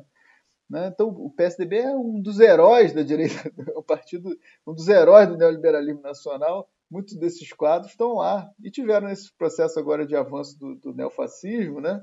Uma postura muito cretina, só, só para falar o mínimo, né? O, o FHC mesmo dando declarações completamente é, cínicas, né? Uma coisa, ah, porque eu, vamos dar um, né? Não vou, não vou, não acho que Bolsonaro, uma coisa escorregadia, né? Normalizando Bolsonaro e tudo mais. O, o MDB teve, teve no governo, né? O, acho que o líder da Câmara, o líder do governo na Câmara ainda é do MDB. E o DEM, idem, né? O Onyx Lorenzoni como uma figura forte do governo. É, e o próprio Mandetta, né? Foi ministro, enfim.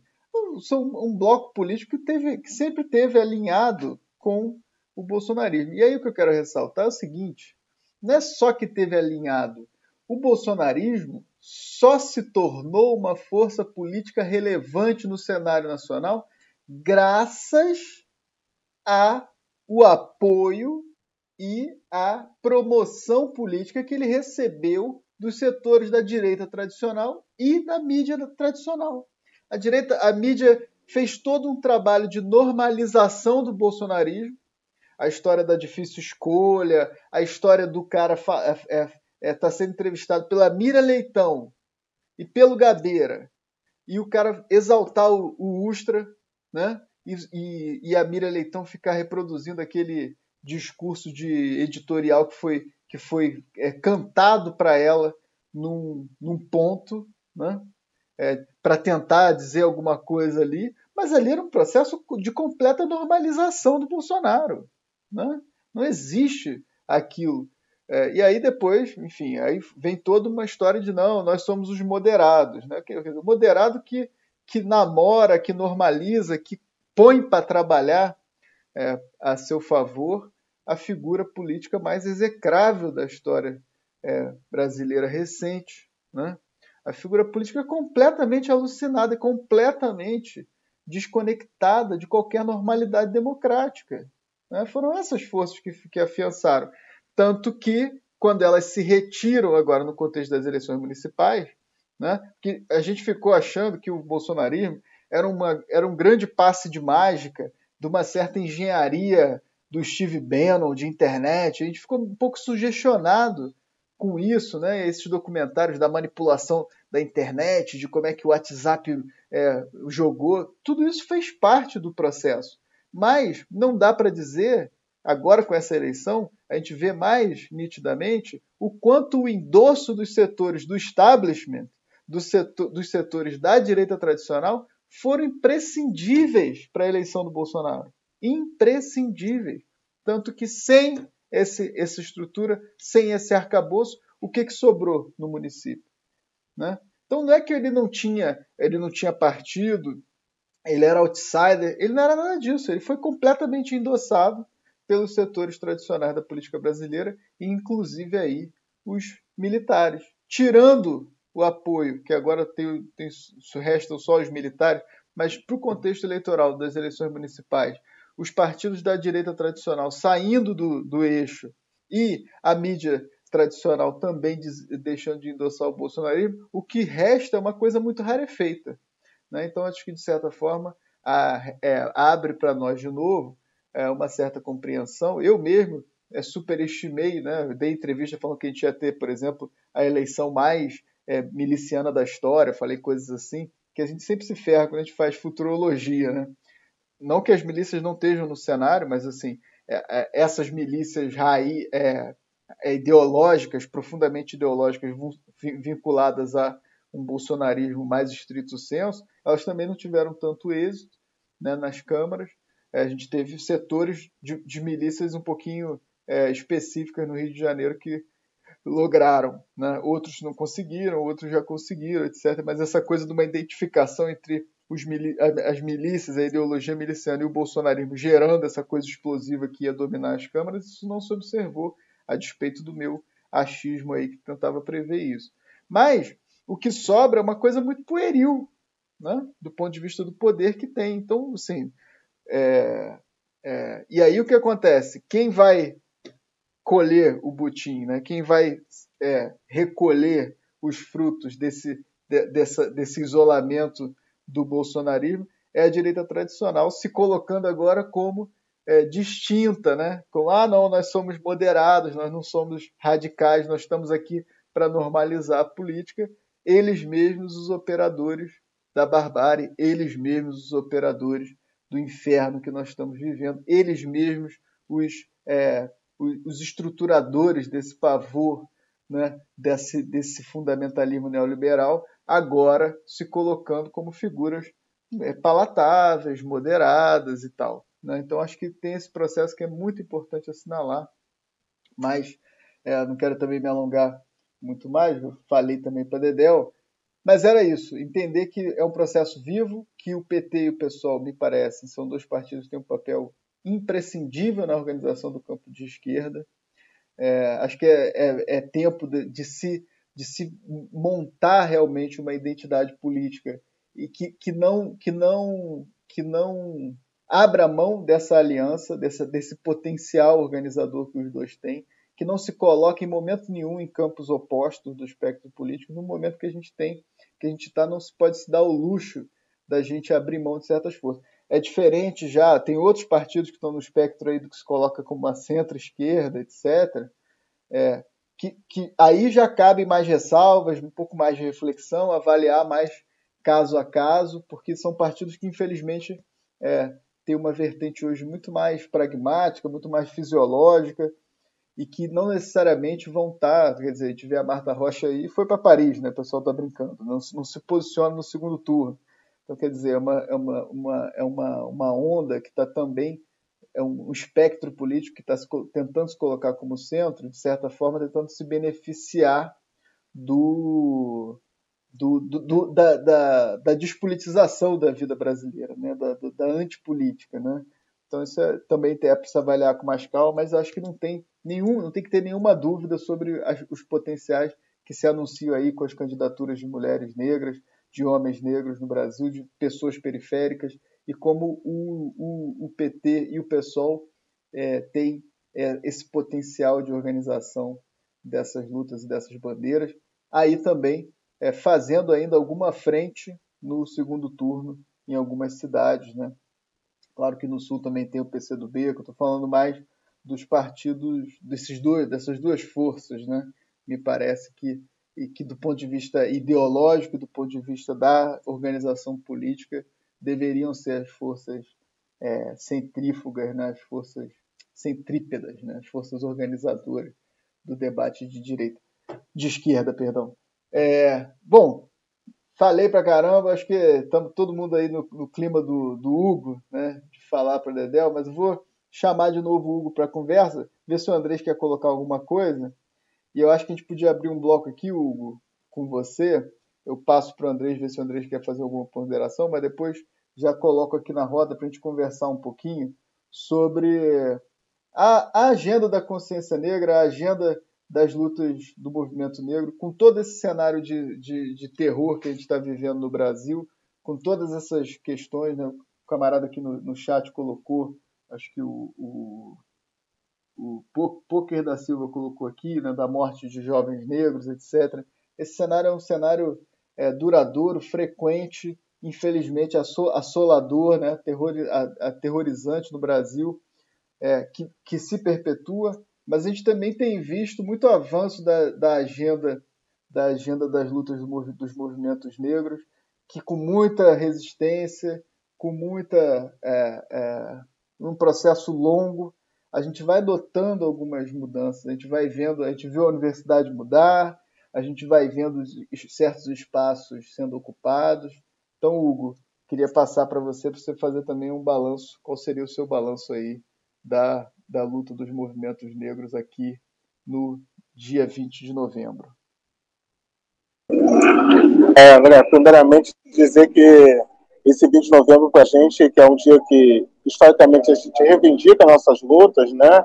E como também na construção de, de um herói, de, da nossa maior referência aqui sobre a, sobre a luta antirracista no Brasil, que é Zumbi dos Palmares, mas também dizer que a gente não inicia esse dia hoje como um dia muito bem, né?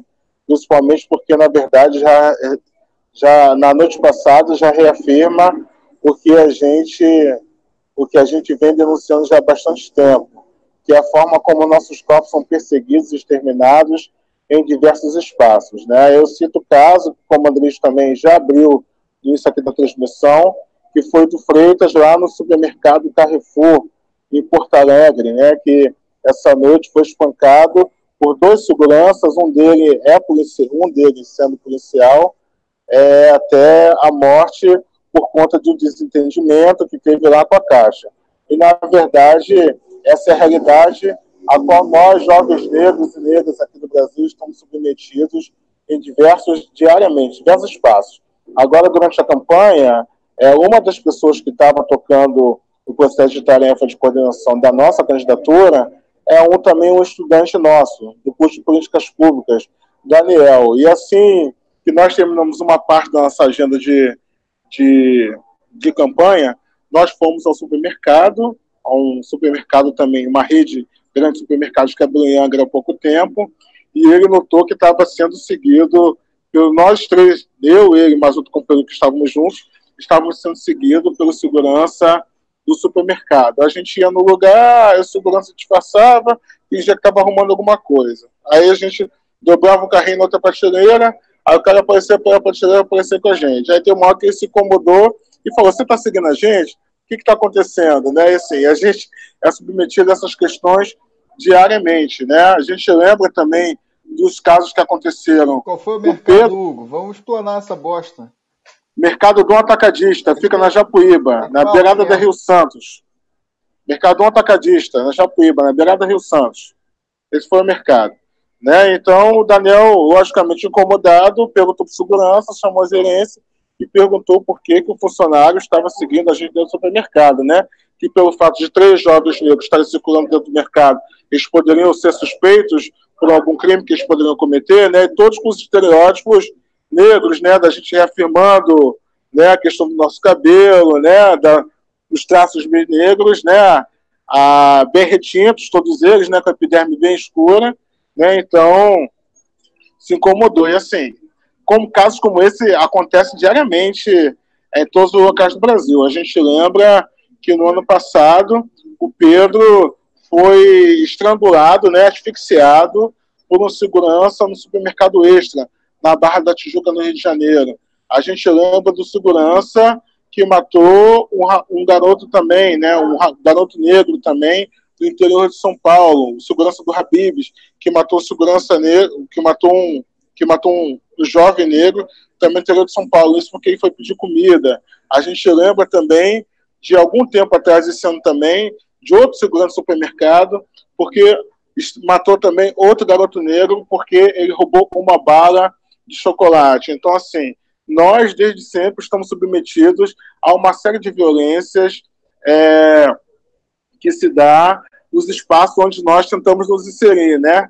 E pelo simples fato, pelo simples fato também de, de sermos negros, né? De já caracterizarem o fato de sermos negros como um agente que é suspeito que vai cometer algum crime, algum tipo de, de infração aos olhos da lei. E disso também é ter a perspectiva de que pode ainda nos exterminar, né? Cuidar das nossas vidas, da gente se e da gente preservar nossas vidas. E lembrando, logicamente, o que aconteceu recentemente nos Estados Unidos, do caso que todo mundo acompanhou pela rede social, né? Do George Floyd, né? Onde a gente também viu que o George Floyd foi asfixiado também por os policiais. Os policiais que, que, que mataram George Floyd né, por asfixia Hoje eles estão soltos, né? Estão, estão recorrendo ao crime e liberdade, né? Longe de qualquer tipo de, de, de detenção. Mas, além disso, é, um movimento, esses casos que têm ocorrido, né? Do George Floyd, o caso do Pedro, o caso do Freitas que tem acontecido hoje, que infelizmente tiveram suas vidas ceifadas por conta desse processo do aparelho que é o, que é o racismo estrutural, que está organizado nas nossas cidades, tanto nas brasileiras quanto também nas norte-americanas, né, ele tem também permitido que a gente consiga aglutinar mais pessoas em todo esse mesmo, desse mesmo projeto que a gente tem construído e consolidado para lutar contra essa forma do racismo que tem se estruturado aqui. E, inclusive, tem potencializado as ações dos movimentos e coletivos que têm surgido no Brasil e também em outros espaços do, do mundo. Né? O coletivo que eu ajudei a fundar, né, o que é o coletivo Enegrecer, ao longo desse processo de pandemia, ele organizou uma escola de quadros chamada Lélia Gonzalez, em referência à grande Lélia Gonzalez, né, dispensa apresentações aqui que foi, e que contou com cerca de mais de mil pessoas ao longo dessa escola de quadros, né, escola de formação que se formou, inclusive pessoas que são do, do continente aqui da América Latina, né, e que querem manter contato com a organização para que a gente possa afunilar ainda mais as nossas lutas, né, em torno dessa resistência. Mas, para além disso também, é importante lembrar que a juventude negra, que o povo negro, ele morre também em decorrência de diversas outras questões que vão para além também dessa violência exacerbada, exagerada, ostensiva, que tem sido gerado por aparelhos privados e também pelos aparelhos é, do Estado, nos aparelhos institucionais, principalmente pela polícia militar. A juventude negra, ela também morre por falta de assistência no SUS, né? A minha esposa, ela está se formando agora assistência social. Durante o período dela de estágio, ela estava no processo de plantão, e que ela chegou no domingo em casa e estava de sobreaviso no plantão. E ao longo desse processo, ela foi informada que dois adolescentes, né, menores de 18 anos, eles tinham sido, tinham cometido um ato considerado infrator aos olhos da lei e que eles foram levados para a delegacia, sendo que eles, dentro desse caminho entre a delegacia né, e, e, o, e, o, e o hospital para fazer o atendimento de corpo de delito e tal, né, eles tinham sofrido uma série de lesões e decorrências de alguém. Certamente foi a polícia, né? E um desses adolescentes, ele chegou no hospital com fratura exposta. E ao chegar na fratura, e ao chegar no hospital para receber o atendimento sobre fratura exposta, é o atendimento foi negado para essas coisas, para esses adolescentes. E a minha esposa prontamente teve uma postura um pouco mais firme por estar de plantão né, no serviço de assistência social da, da prefeitura que ela está que ela, que ela tá estagiando agora.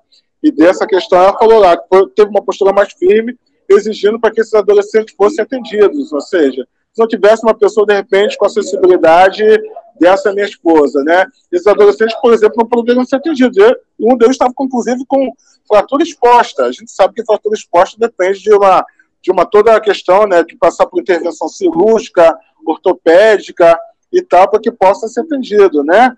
A gente vê, por exemplo, que são inúmeros os relatos das mulheres negras adolescentes que têm filho cedo, que vão no, que, que no momento do, do parto, né, que vai que vai ter o filho, né? Aí, claro, logicamente que a bolsa estoura, as mulheres sentem dor nesse processo, né? Nós vamos também sentirmos dor nesse processo. Então, muitos profissionais de saúde fazem, inclusive, aquela frase do, desculpa até, inclusive, o termo que usa da frase, né, de é, não doeu para entrar, por que, que vai doer para sair, entendeu? Essa é a forma da gente tratar os as adolescentes negras que vão ter filho por uma série de situações, né? Que ninguém quer ter filho aos 16, 17 anos, né? Todo mundo quer viver a vida e sua plenitude. Isso inclui também a garantia de direitos para que desses sua plenitude, né? Que possa cursar a sua universidade, que possa ter a sua, a sua qualificação profissional, que possa ter direito a um bom emprego, uma boa moradia, a circular pela cidade, de ter acesso à cultura, de ter acesso ao lazer. E sendo nisso, que o debate que a juventude negra tem feito hoje é muito em torno também é, de como é que as cidades né, hoje se tornam mais atrativas e com oportunidades também para que a juventude possa, inclusive, desenvolver o seu potencial, para, inclusive, sair dessa situação de violência a que ela está exposta e submetida no seu cotidiano, no seu dia a dia, na sua periferia. Né? E citar aqui também outro caso.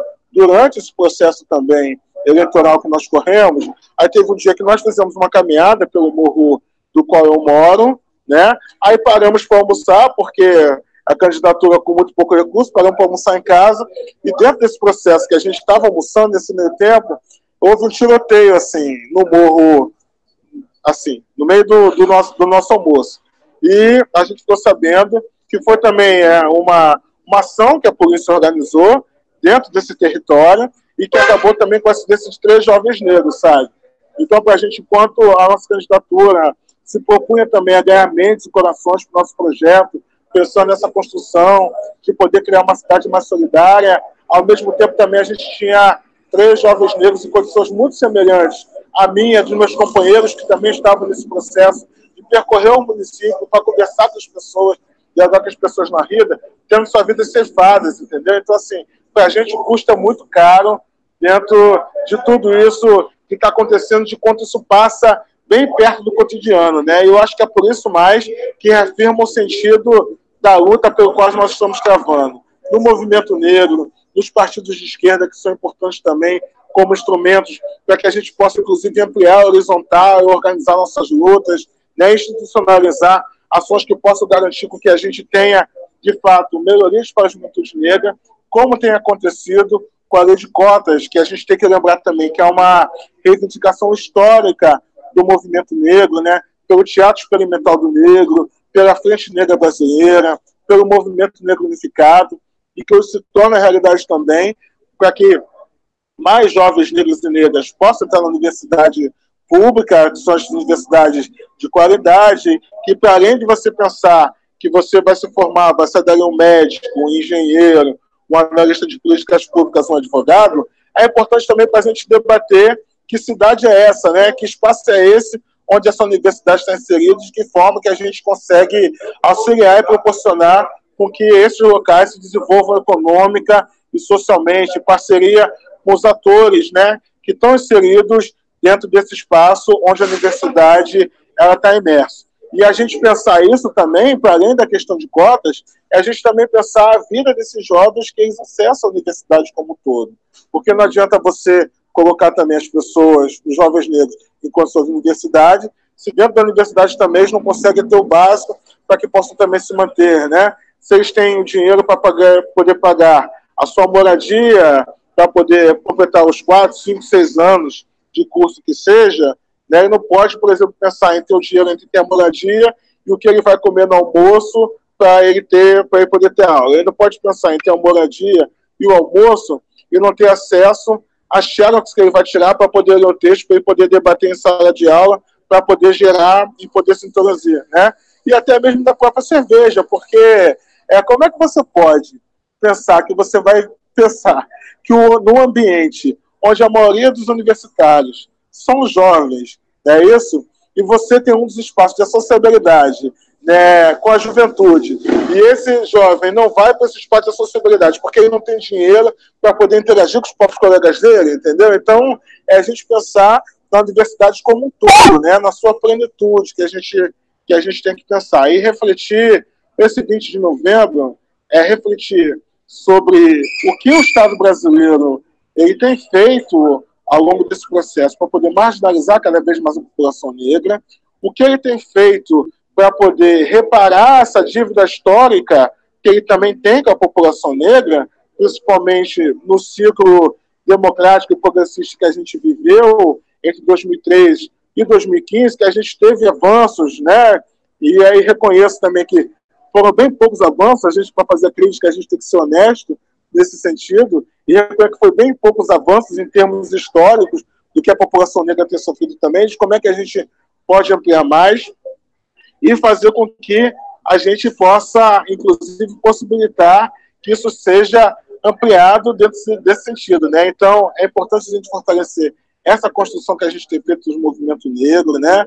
Os movimentos de juventude, os coletivos é, negros nas universidades cumprem um papel importantíssimo, inclusive, para poder garantir essas medidas. E cito aqui também os meus companheiros e companheiras que são parte do Ubuntu, que é o coletivo de estudantes negros do EARUF, que foram muito importantes para que a gente garantisse que não tivesse fraudes nas cotas, né, no, no acesso à universidade pública por parte dos negros, que esse ainda é um problema existente, que a gente tem que ver como é que a gente lida e supera essas questões que estão imersas no jogo para a gente, e a partir daí a gente alcançar novos horizontes também, né, para que a juventude possa potenciar, aproveitar o seu aproveitar seu potencial e transformar os territórios também de conflitos hoje em territórios de paz, que possam ter acesso à cidadania e valorizar cada vez mais a cultura negra da periferia que a juventude tem desenvolvido mais, né?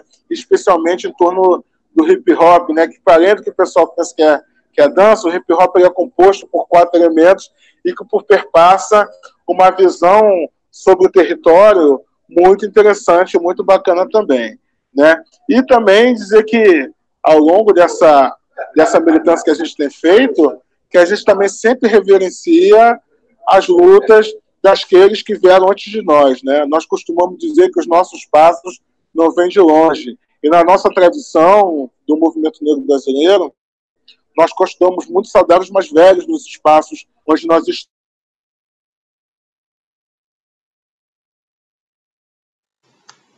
Opa, deu uma travada. Estamos, né? Eu gostaria aqui de saudar, inclusive, também outra companheira que, ao longo desse processo das eleições de 2004, Hugo, volta aí que foi a companheira Marilda, lá do Quilombo do Bracuí, que é uma mestre granosa, saudar Marilda. Oi, desculpa. Volta nas saudações. Travou aqui, aí. desculpa, André. É, volta nas saudações porque travou um pouquinho. Você estava dando as saudações aí. Ah, tá bom. E nisso também, assim, no movimento negro a gente tem a tradição, né? De sempre saudar os mais velhos, reconhecer as pessoas que vieram antes de nós para que a nossa luta tivesse hoje. Nós reconhecemos que nossos passos vêm de longe, né? E também saudar a nossa companheira Marilda, né, do Quilombo do Bracuí, mestre griot, que também se colocou à disposições pelo Partido Comunista do Brasil, foi candidata e que a gente se encontra em várias lutas. A gente torceu muito para que a Dona Marilda também fosse uma dessas candidaturas que chegasse na Câmara, não conseguiu, né? E também saudar, nesse sentido também, saudar a uma grande referência negra para nós que hoje está hospitalizado e que a gente tem certeza que vai sair dessa com a companheira José Marcos Castilho, né? Que foi da Comissão Pastoral da Terra, foi fundador do Partido dos Trabalhadores em Angra dos Reis, foi prefeito de Angra dos Reis também, que hoje está hospitalizado, que eu acho que estava assistindo o debate aí. Está assistindo. Pessoal citou Castilho está ligado é. aqui na gente. Abração, Castilho. É. Grande Isso, tava... Esteve aqui conversando com a gente também no Tempo Nublado. Assistiu o debate dele também, excelente, e que tenho certeza que vai sair dessa, e que essas experiências de Castilho, Dona Marilda, de Zumbi dos Palmares, todas elas referenciam a luta que a juventude negra hoje vem, constitu vem constituindo pela uma sociedade que seja é, antirracista e que também tenha no seu ponto central né, a igualdade racial e a plenitude de direitos para a população negra. Então é muito gratificante é, e, e, e, salutar, né, que até o que agradeço o convite dos camaradas para que pudesse estar hoje aqui no, no dia 20 de novembro, podendo também estar participando desse debate, que é tão importante que eu sou, sou, sou assisto bastante ao longo, ao longo desse, desde que foi criado aí. Então é isso. Pô. Dizer que zumbi da Andara vivem e que nossa vitória não será por acidente. Será através de muita luta do povo negro brasileiro. É isso aí. É isso aí, Hugão. Pô, muito bom estar aqui contigo, muito bom te receber. É incrível. Assim, tem todo um lado de afeto também, né? Porque, assim, nós somos colegas, amigos, mas você foi nosso aluno, então é um orgulho tremendo, uma, é uma, uma graça que a gente tem de poder ter, ter alunos como você e aprender, né? Muito com você, com essa luta com a luta sua. Esse espaço aqui está sempre aberto, Hugo, para você. É, acho que foi muito bom te receber, estar tá aqui com você hoje. É, enfim, acho que todo mundo está assistindo a gente, vê da, da, da tua, do teu preparo, da tua, da tua, da tua clareza de pensamento, né, de argumento. Você é um orador extraordinário. A gente fica brincando, pegando no seu pé, né? Tipo, Ih, lá vai Hugo, fala pra caramba e tal.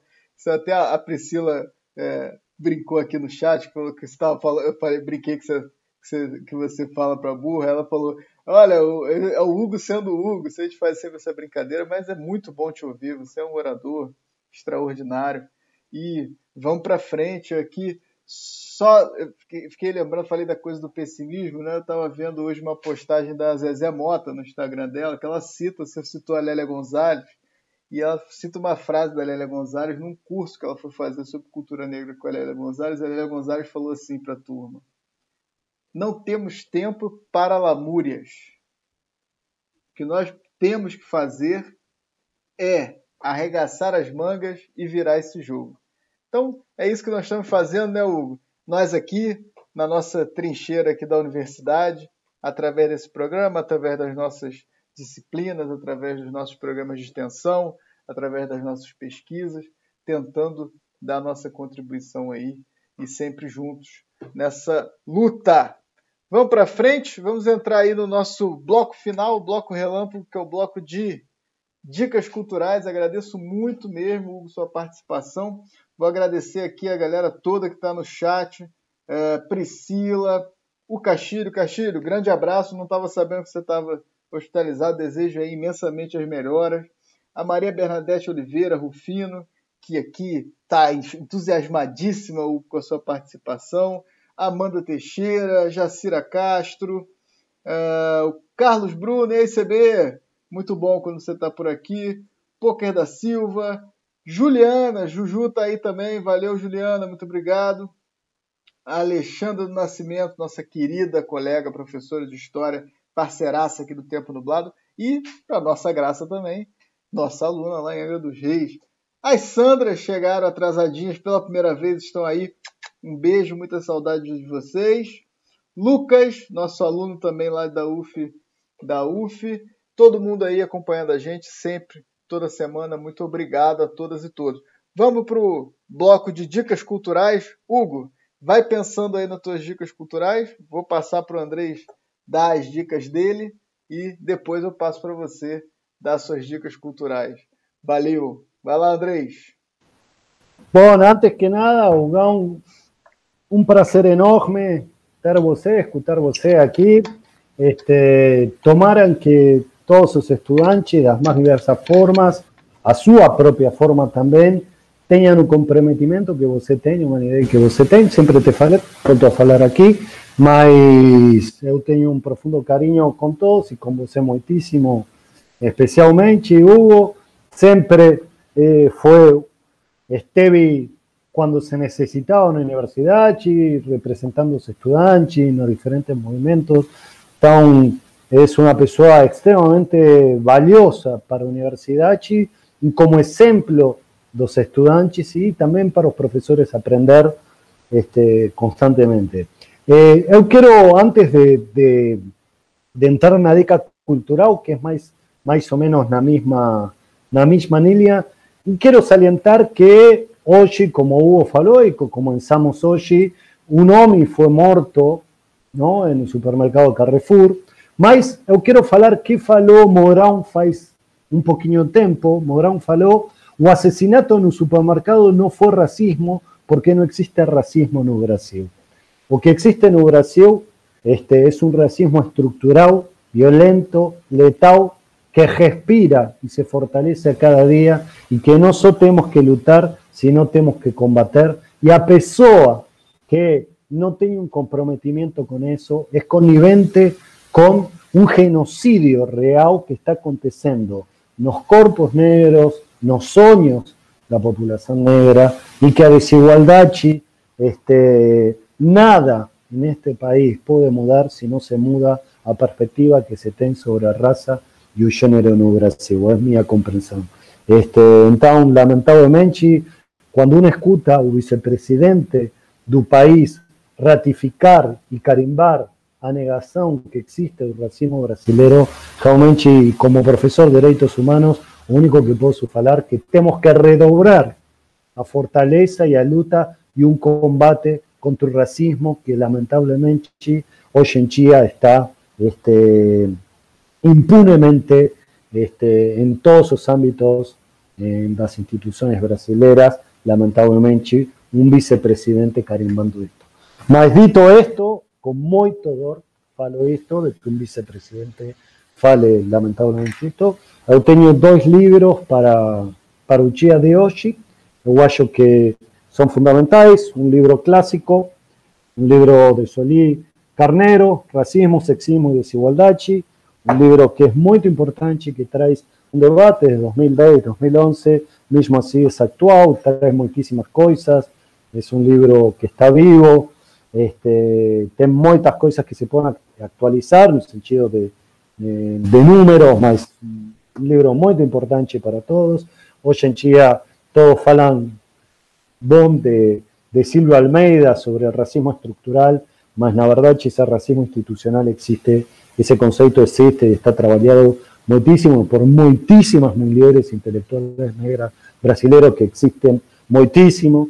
Este, yo voy a traer un libro en inglés, lamentablemente, en Carol Anderson, A Bronquirjaiva Branca. ¿no? O sea, está muy interesante un libro para aquellos que quieran leer en otra lengua o en PDF, etc. Este, a luta que existe a partir de Floyd, que falaba George Floyd, que falaba Hugo, este, es una luta que todos los días acontece en Brasil. ¿eh? No día la conciencia negra tenemos este asesinato que falan que es espancamento, pero asesinato de mais un joven negro no que teníamos que reflexionar y pensar sobre nuestra cultura, sobre las sobre la tolerancia, sobre otros, sobre la importancia de la diversidad cultural brasilera que es su corazón de nuestro país. Este, es un día que la verdad es más como combate que, que sobre otra cosa, un sentido para pensar, para aprender. Más temos, lamentablemente, los ditos de este vicepresidente y de este conjunto de personas que son parchi de Lichi que se materializa en las últimas elecciones de derecha. Deseo un, un buen final de semana para todos. Hugo, siempre es un placer poder estar con você. Te abrazo fuertemente a você y su familia. André, muita saudade. Sandras, a gente a próxima no comienza sin ellas. Yo fico triste de que no esté ya Licio, mas este, en breve falaremos con él. Deseo melhor para todos, um bom, uma boa sexta para todos. Vamos falar que o Lício é o seguinte: o Lício perdeu a vaga para o Hugo. Não veio hoje, perdeu. O Hugo agora vai virar titular aqui do Tempo Nublado e o Lício que entre na fila depois. Hugão, passo aí para as suas considerações finais e se você tiver alguma dica cultural para o nosso público. Tomar a vaga do Lício é muita resposta, hein? Mas obrigado mais uma vez aqui. Com saudade dos camaradas aí, dos meus companheiros. André, André, sabe o carinho também que eu tenho por vocês, da militância, de amizade, das salas de aula, das questões da universidade, que a gente debate, converso com os corredores, estou com saudade de tudo isso. Assim como também estou com muita saudade da Priscila. Um beijo, Priscila. Tá bom? Tá aí com, tá aí com o filhinho novo aí. Felicidades para todo mundo, tá? Mandar um beijo para Alexandra pro Lucas, meus companheiros aí de Angrifurt, para minha mãe Bernadette que está aí, para o Pedro Castilho que está aí também, as Sandras que já são parte aqui importante do Tempos Nublados também, sempre acompanho, quando eu estou digitando, eu também sempre vejo os comentários das Sandras, é um prazer ver todos vocês aí e da luta. É, dizer mais uma vez o que eu disse aqui no início dessa live, né? hoje eu estou na Flaxo, mas eu sempre serei da UF, né, da Universidade Federal Fluminense, do Instituto de Educação de Água dos Reis, ao qual tenho imenso orgulho de ter sido aluno e participar de diversas lutas em conjunto com essas férias que organizam esse debate aqui todas as sextas-feiras, às 14 horas. Sempre recomendo e ajuda a compartilhar também. Mandar um abraço por isso que não está aqui presente hoje, mas que em breve nós poderemos nos ver. É... Dica cultural. Vamos lá, tenho três. A primeira é de literatura. Mulheres, Raça e Classe. Mulheres, Raça e Classe. Angela Davis. Ó, fera, topíssimo. A segunda dica, segunda dica cultural é do espetáculo que está sendo feita pela Camila Rocha. Camila Rocha é artista, produtora cultural e professora da Rede Estadual de Educação, né? Que ela teve um projeto agora é que foi foi, ganhou pela Lei de Incentivo Municipal da, de Cultura de Angra e que é da Companhia de Teatro Só Nós, que é o espetáculo Lia e as Palavras. Eu vou passar aqui depois o link que você pode assistir no YouTube, tá? Para a gente se preservar dentro desse tempo de pandemia. E as palavras, vou colocar aqui o link depois nos comentários aí para o pessoal acompanhar. E também já mandei aqui para o André pelo WhatsApp também, se puder, André, ajudar a compartilhar aí, tá? E também está no Instagram, arroba Lias Palavras. A estreia foi quarta-feira, né? Sensacional, está salvo lá no Facebook, no, no YouTube, para quem quiser acompanhar.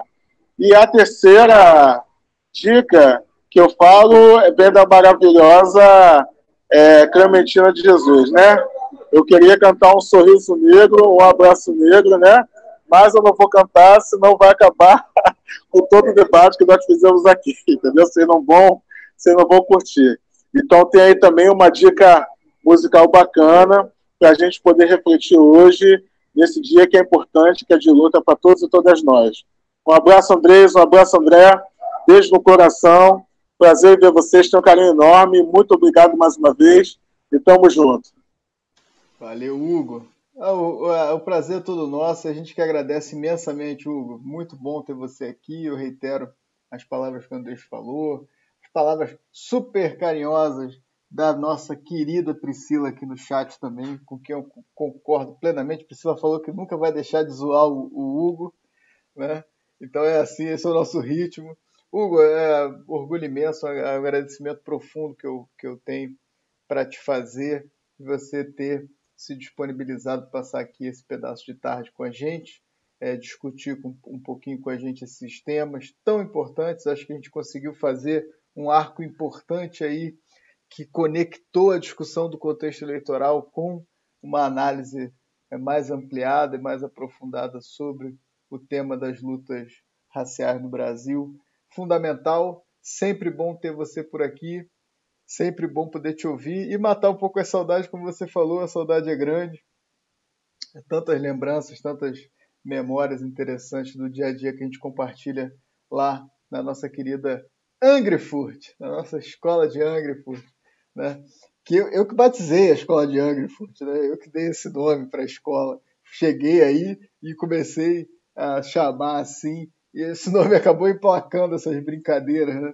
Da, da gente chamar de escola de Angra e Mas é, eu, é uma brincadeira, mas que eu levo muito a sério.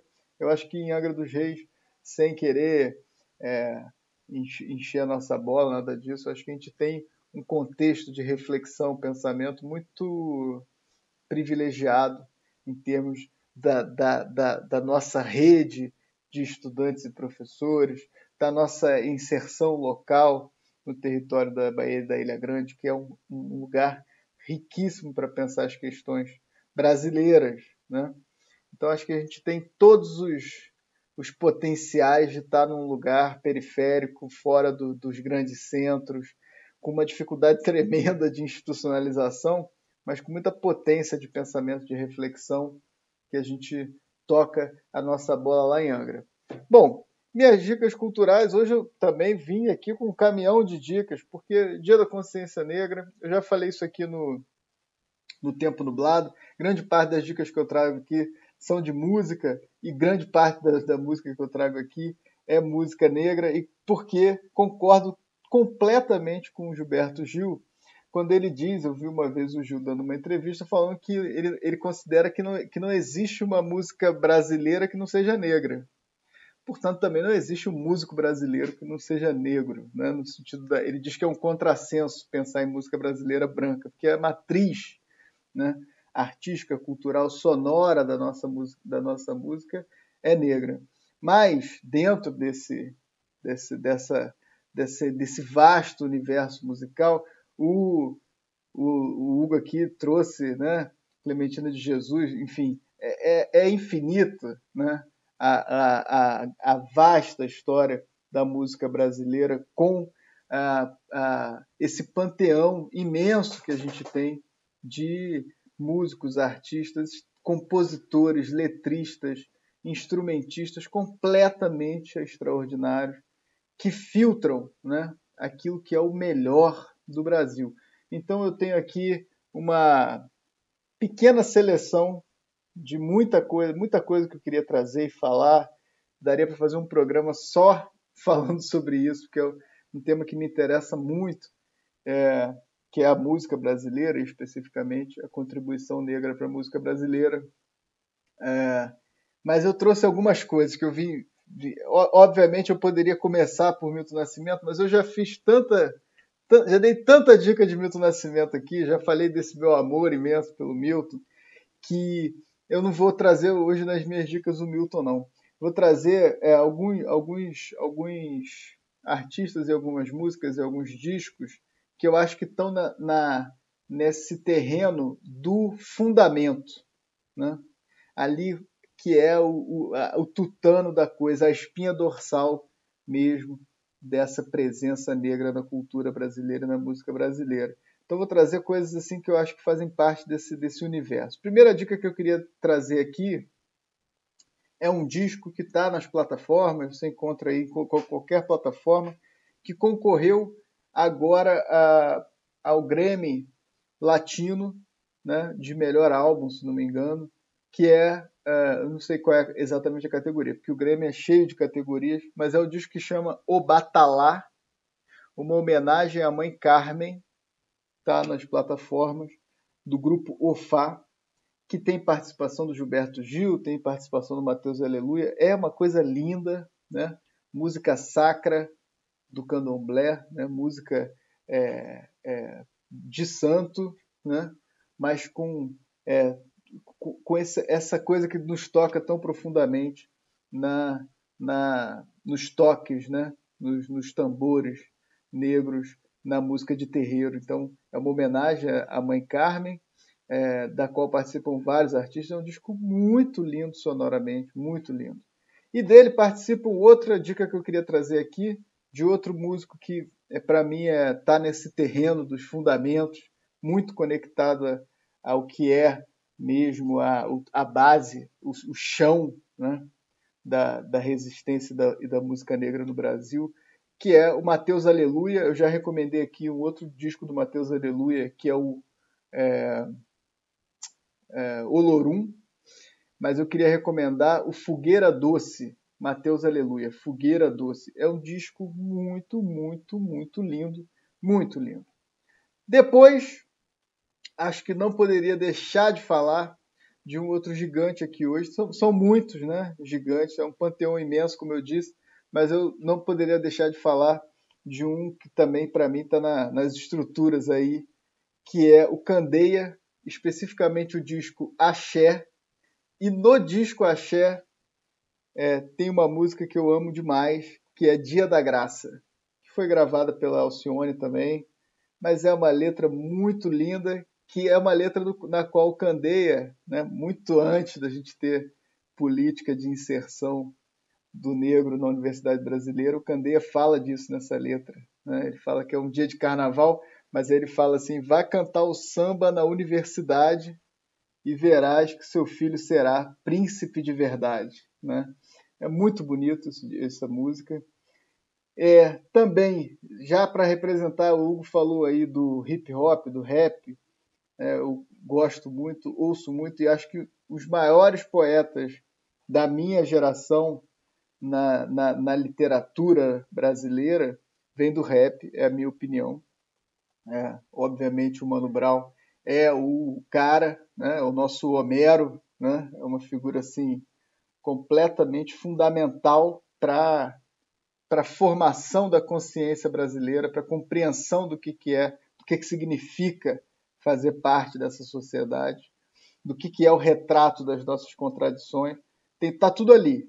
Né? Aquilo ali, daqui a mil anos, isso vai ser lido e relido e revisto para entender o que, que foi isso aqui. Né? Então, Mano Brown, mas eu queria recomendar aqui o Jonga, o disco O Menino que Queria Ser Deus.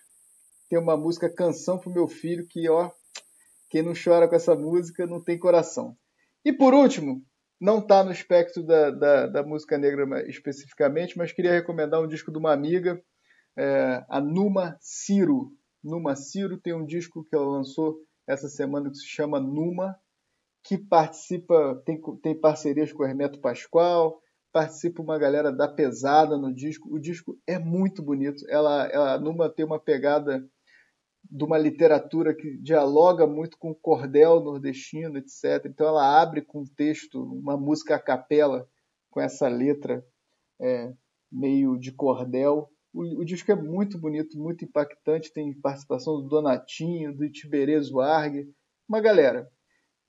Meu, fôlego aqui, porque dei muitas dicas culturais, mas não podia ser diferente para mim é, no dia de hoje, não trazer essas referências não poderia acontecer. Né? É isso, companheiros. Hugo, Andrés, muito obrigado. Um abraço para o nosso querido Lício e até semana que vem. Tchau, tchau, pessoal. A última, próxima, última deste a ano. próxima semana é a última, se preparem. Um tchau, tchau. Encerrando a transmissão. Vamos. Abraço,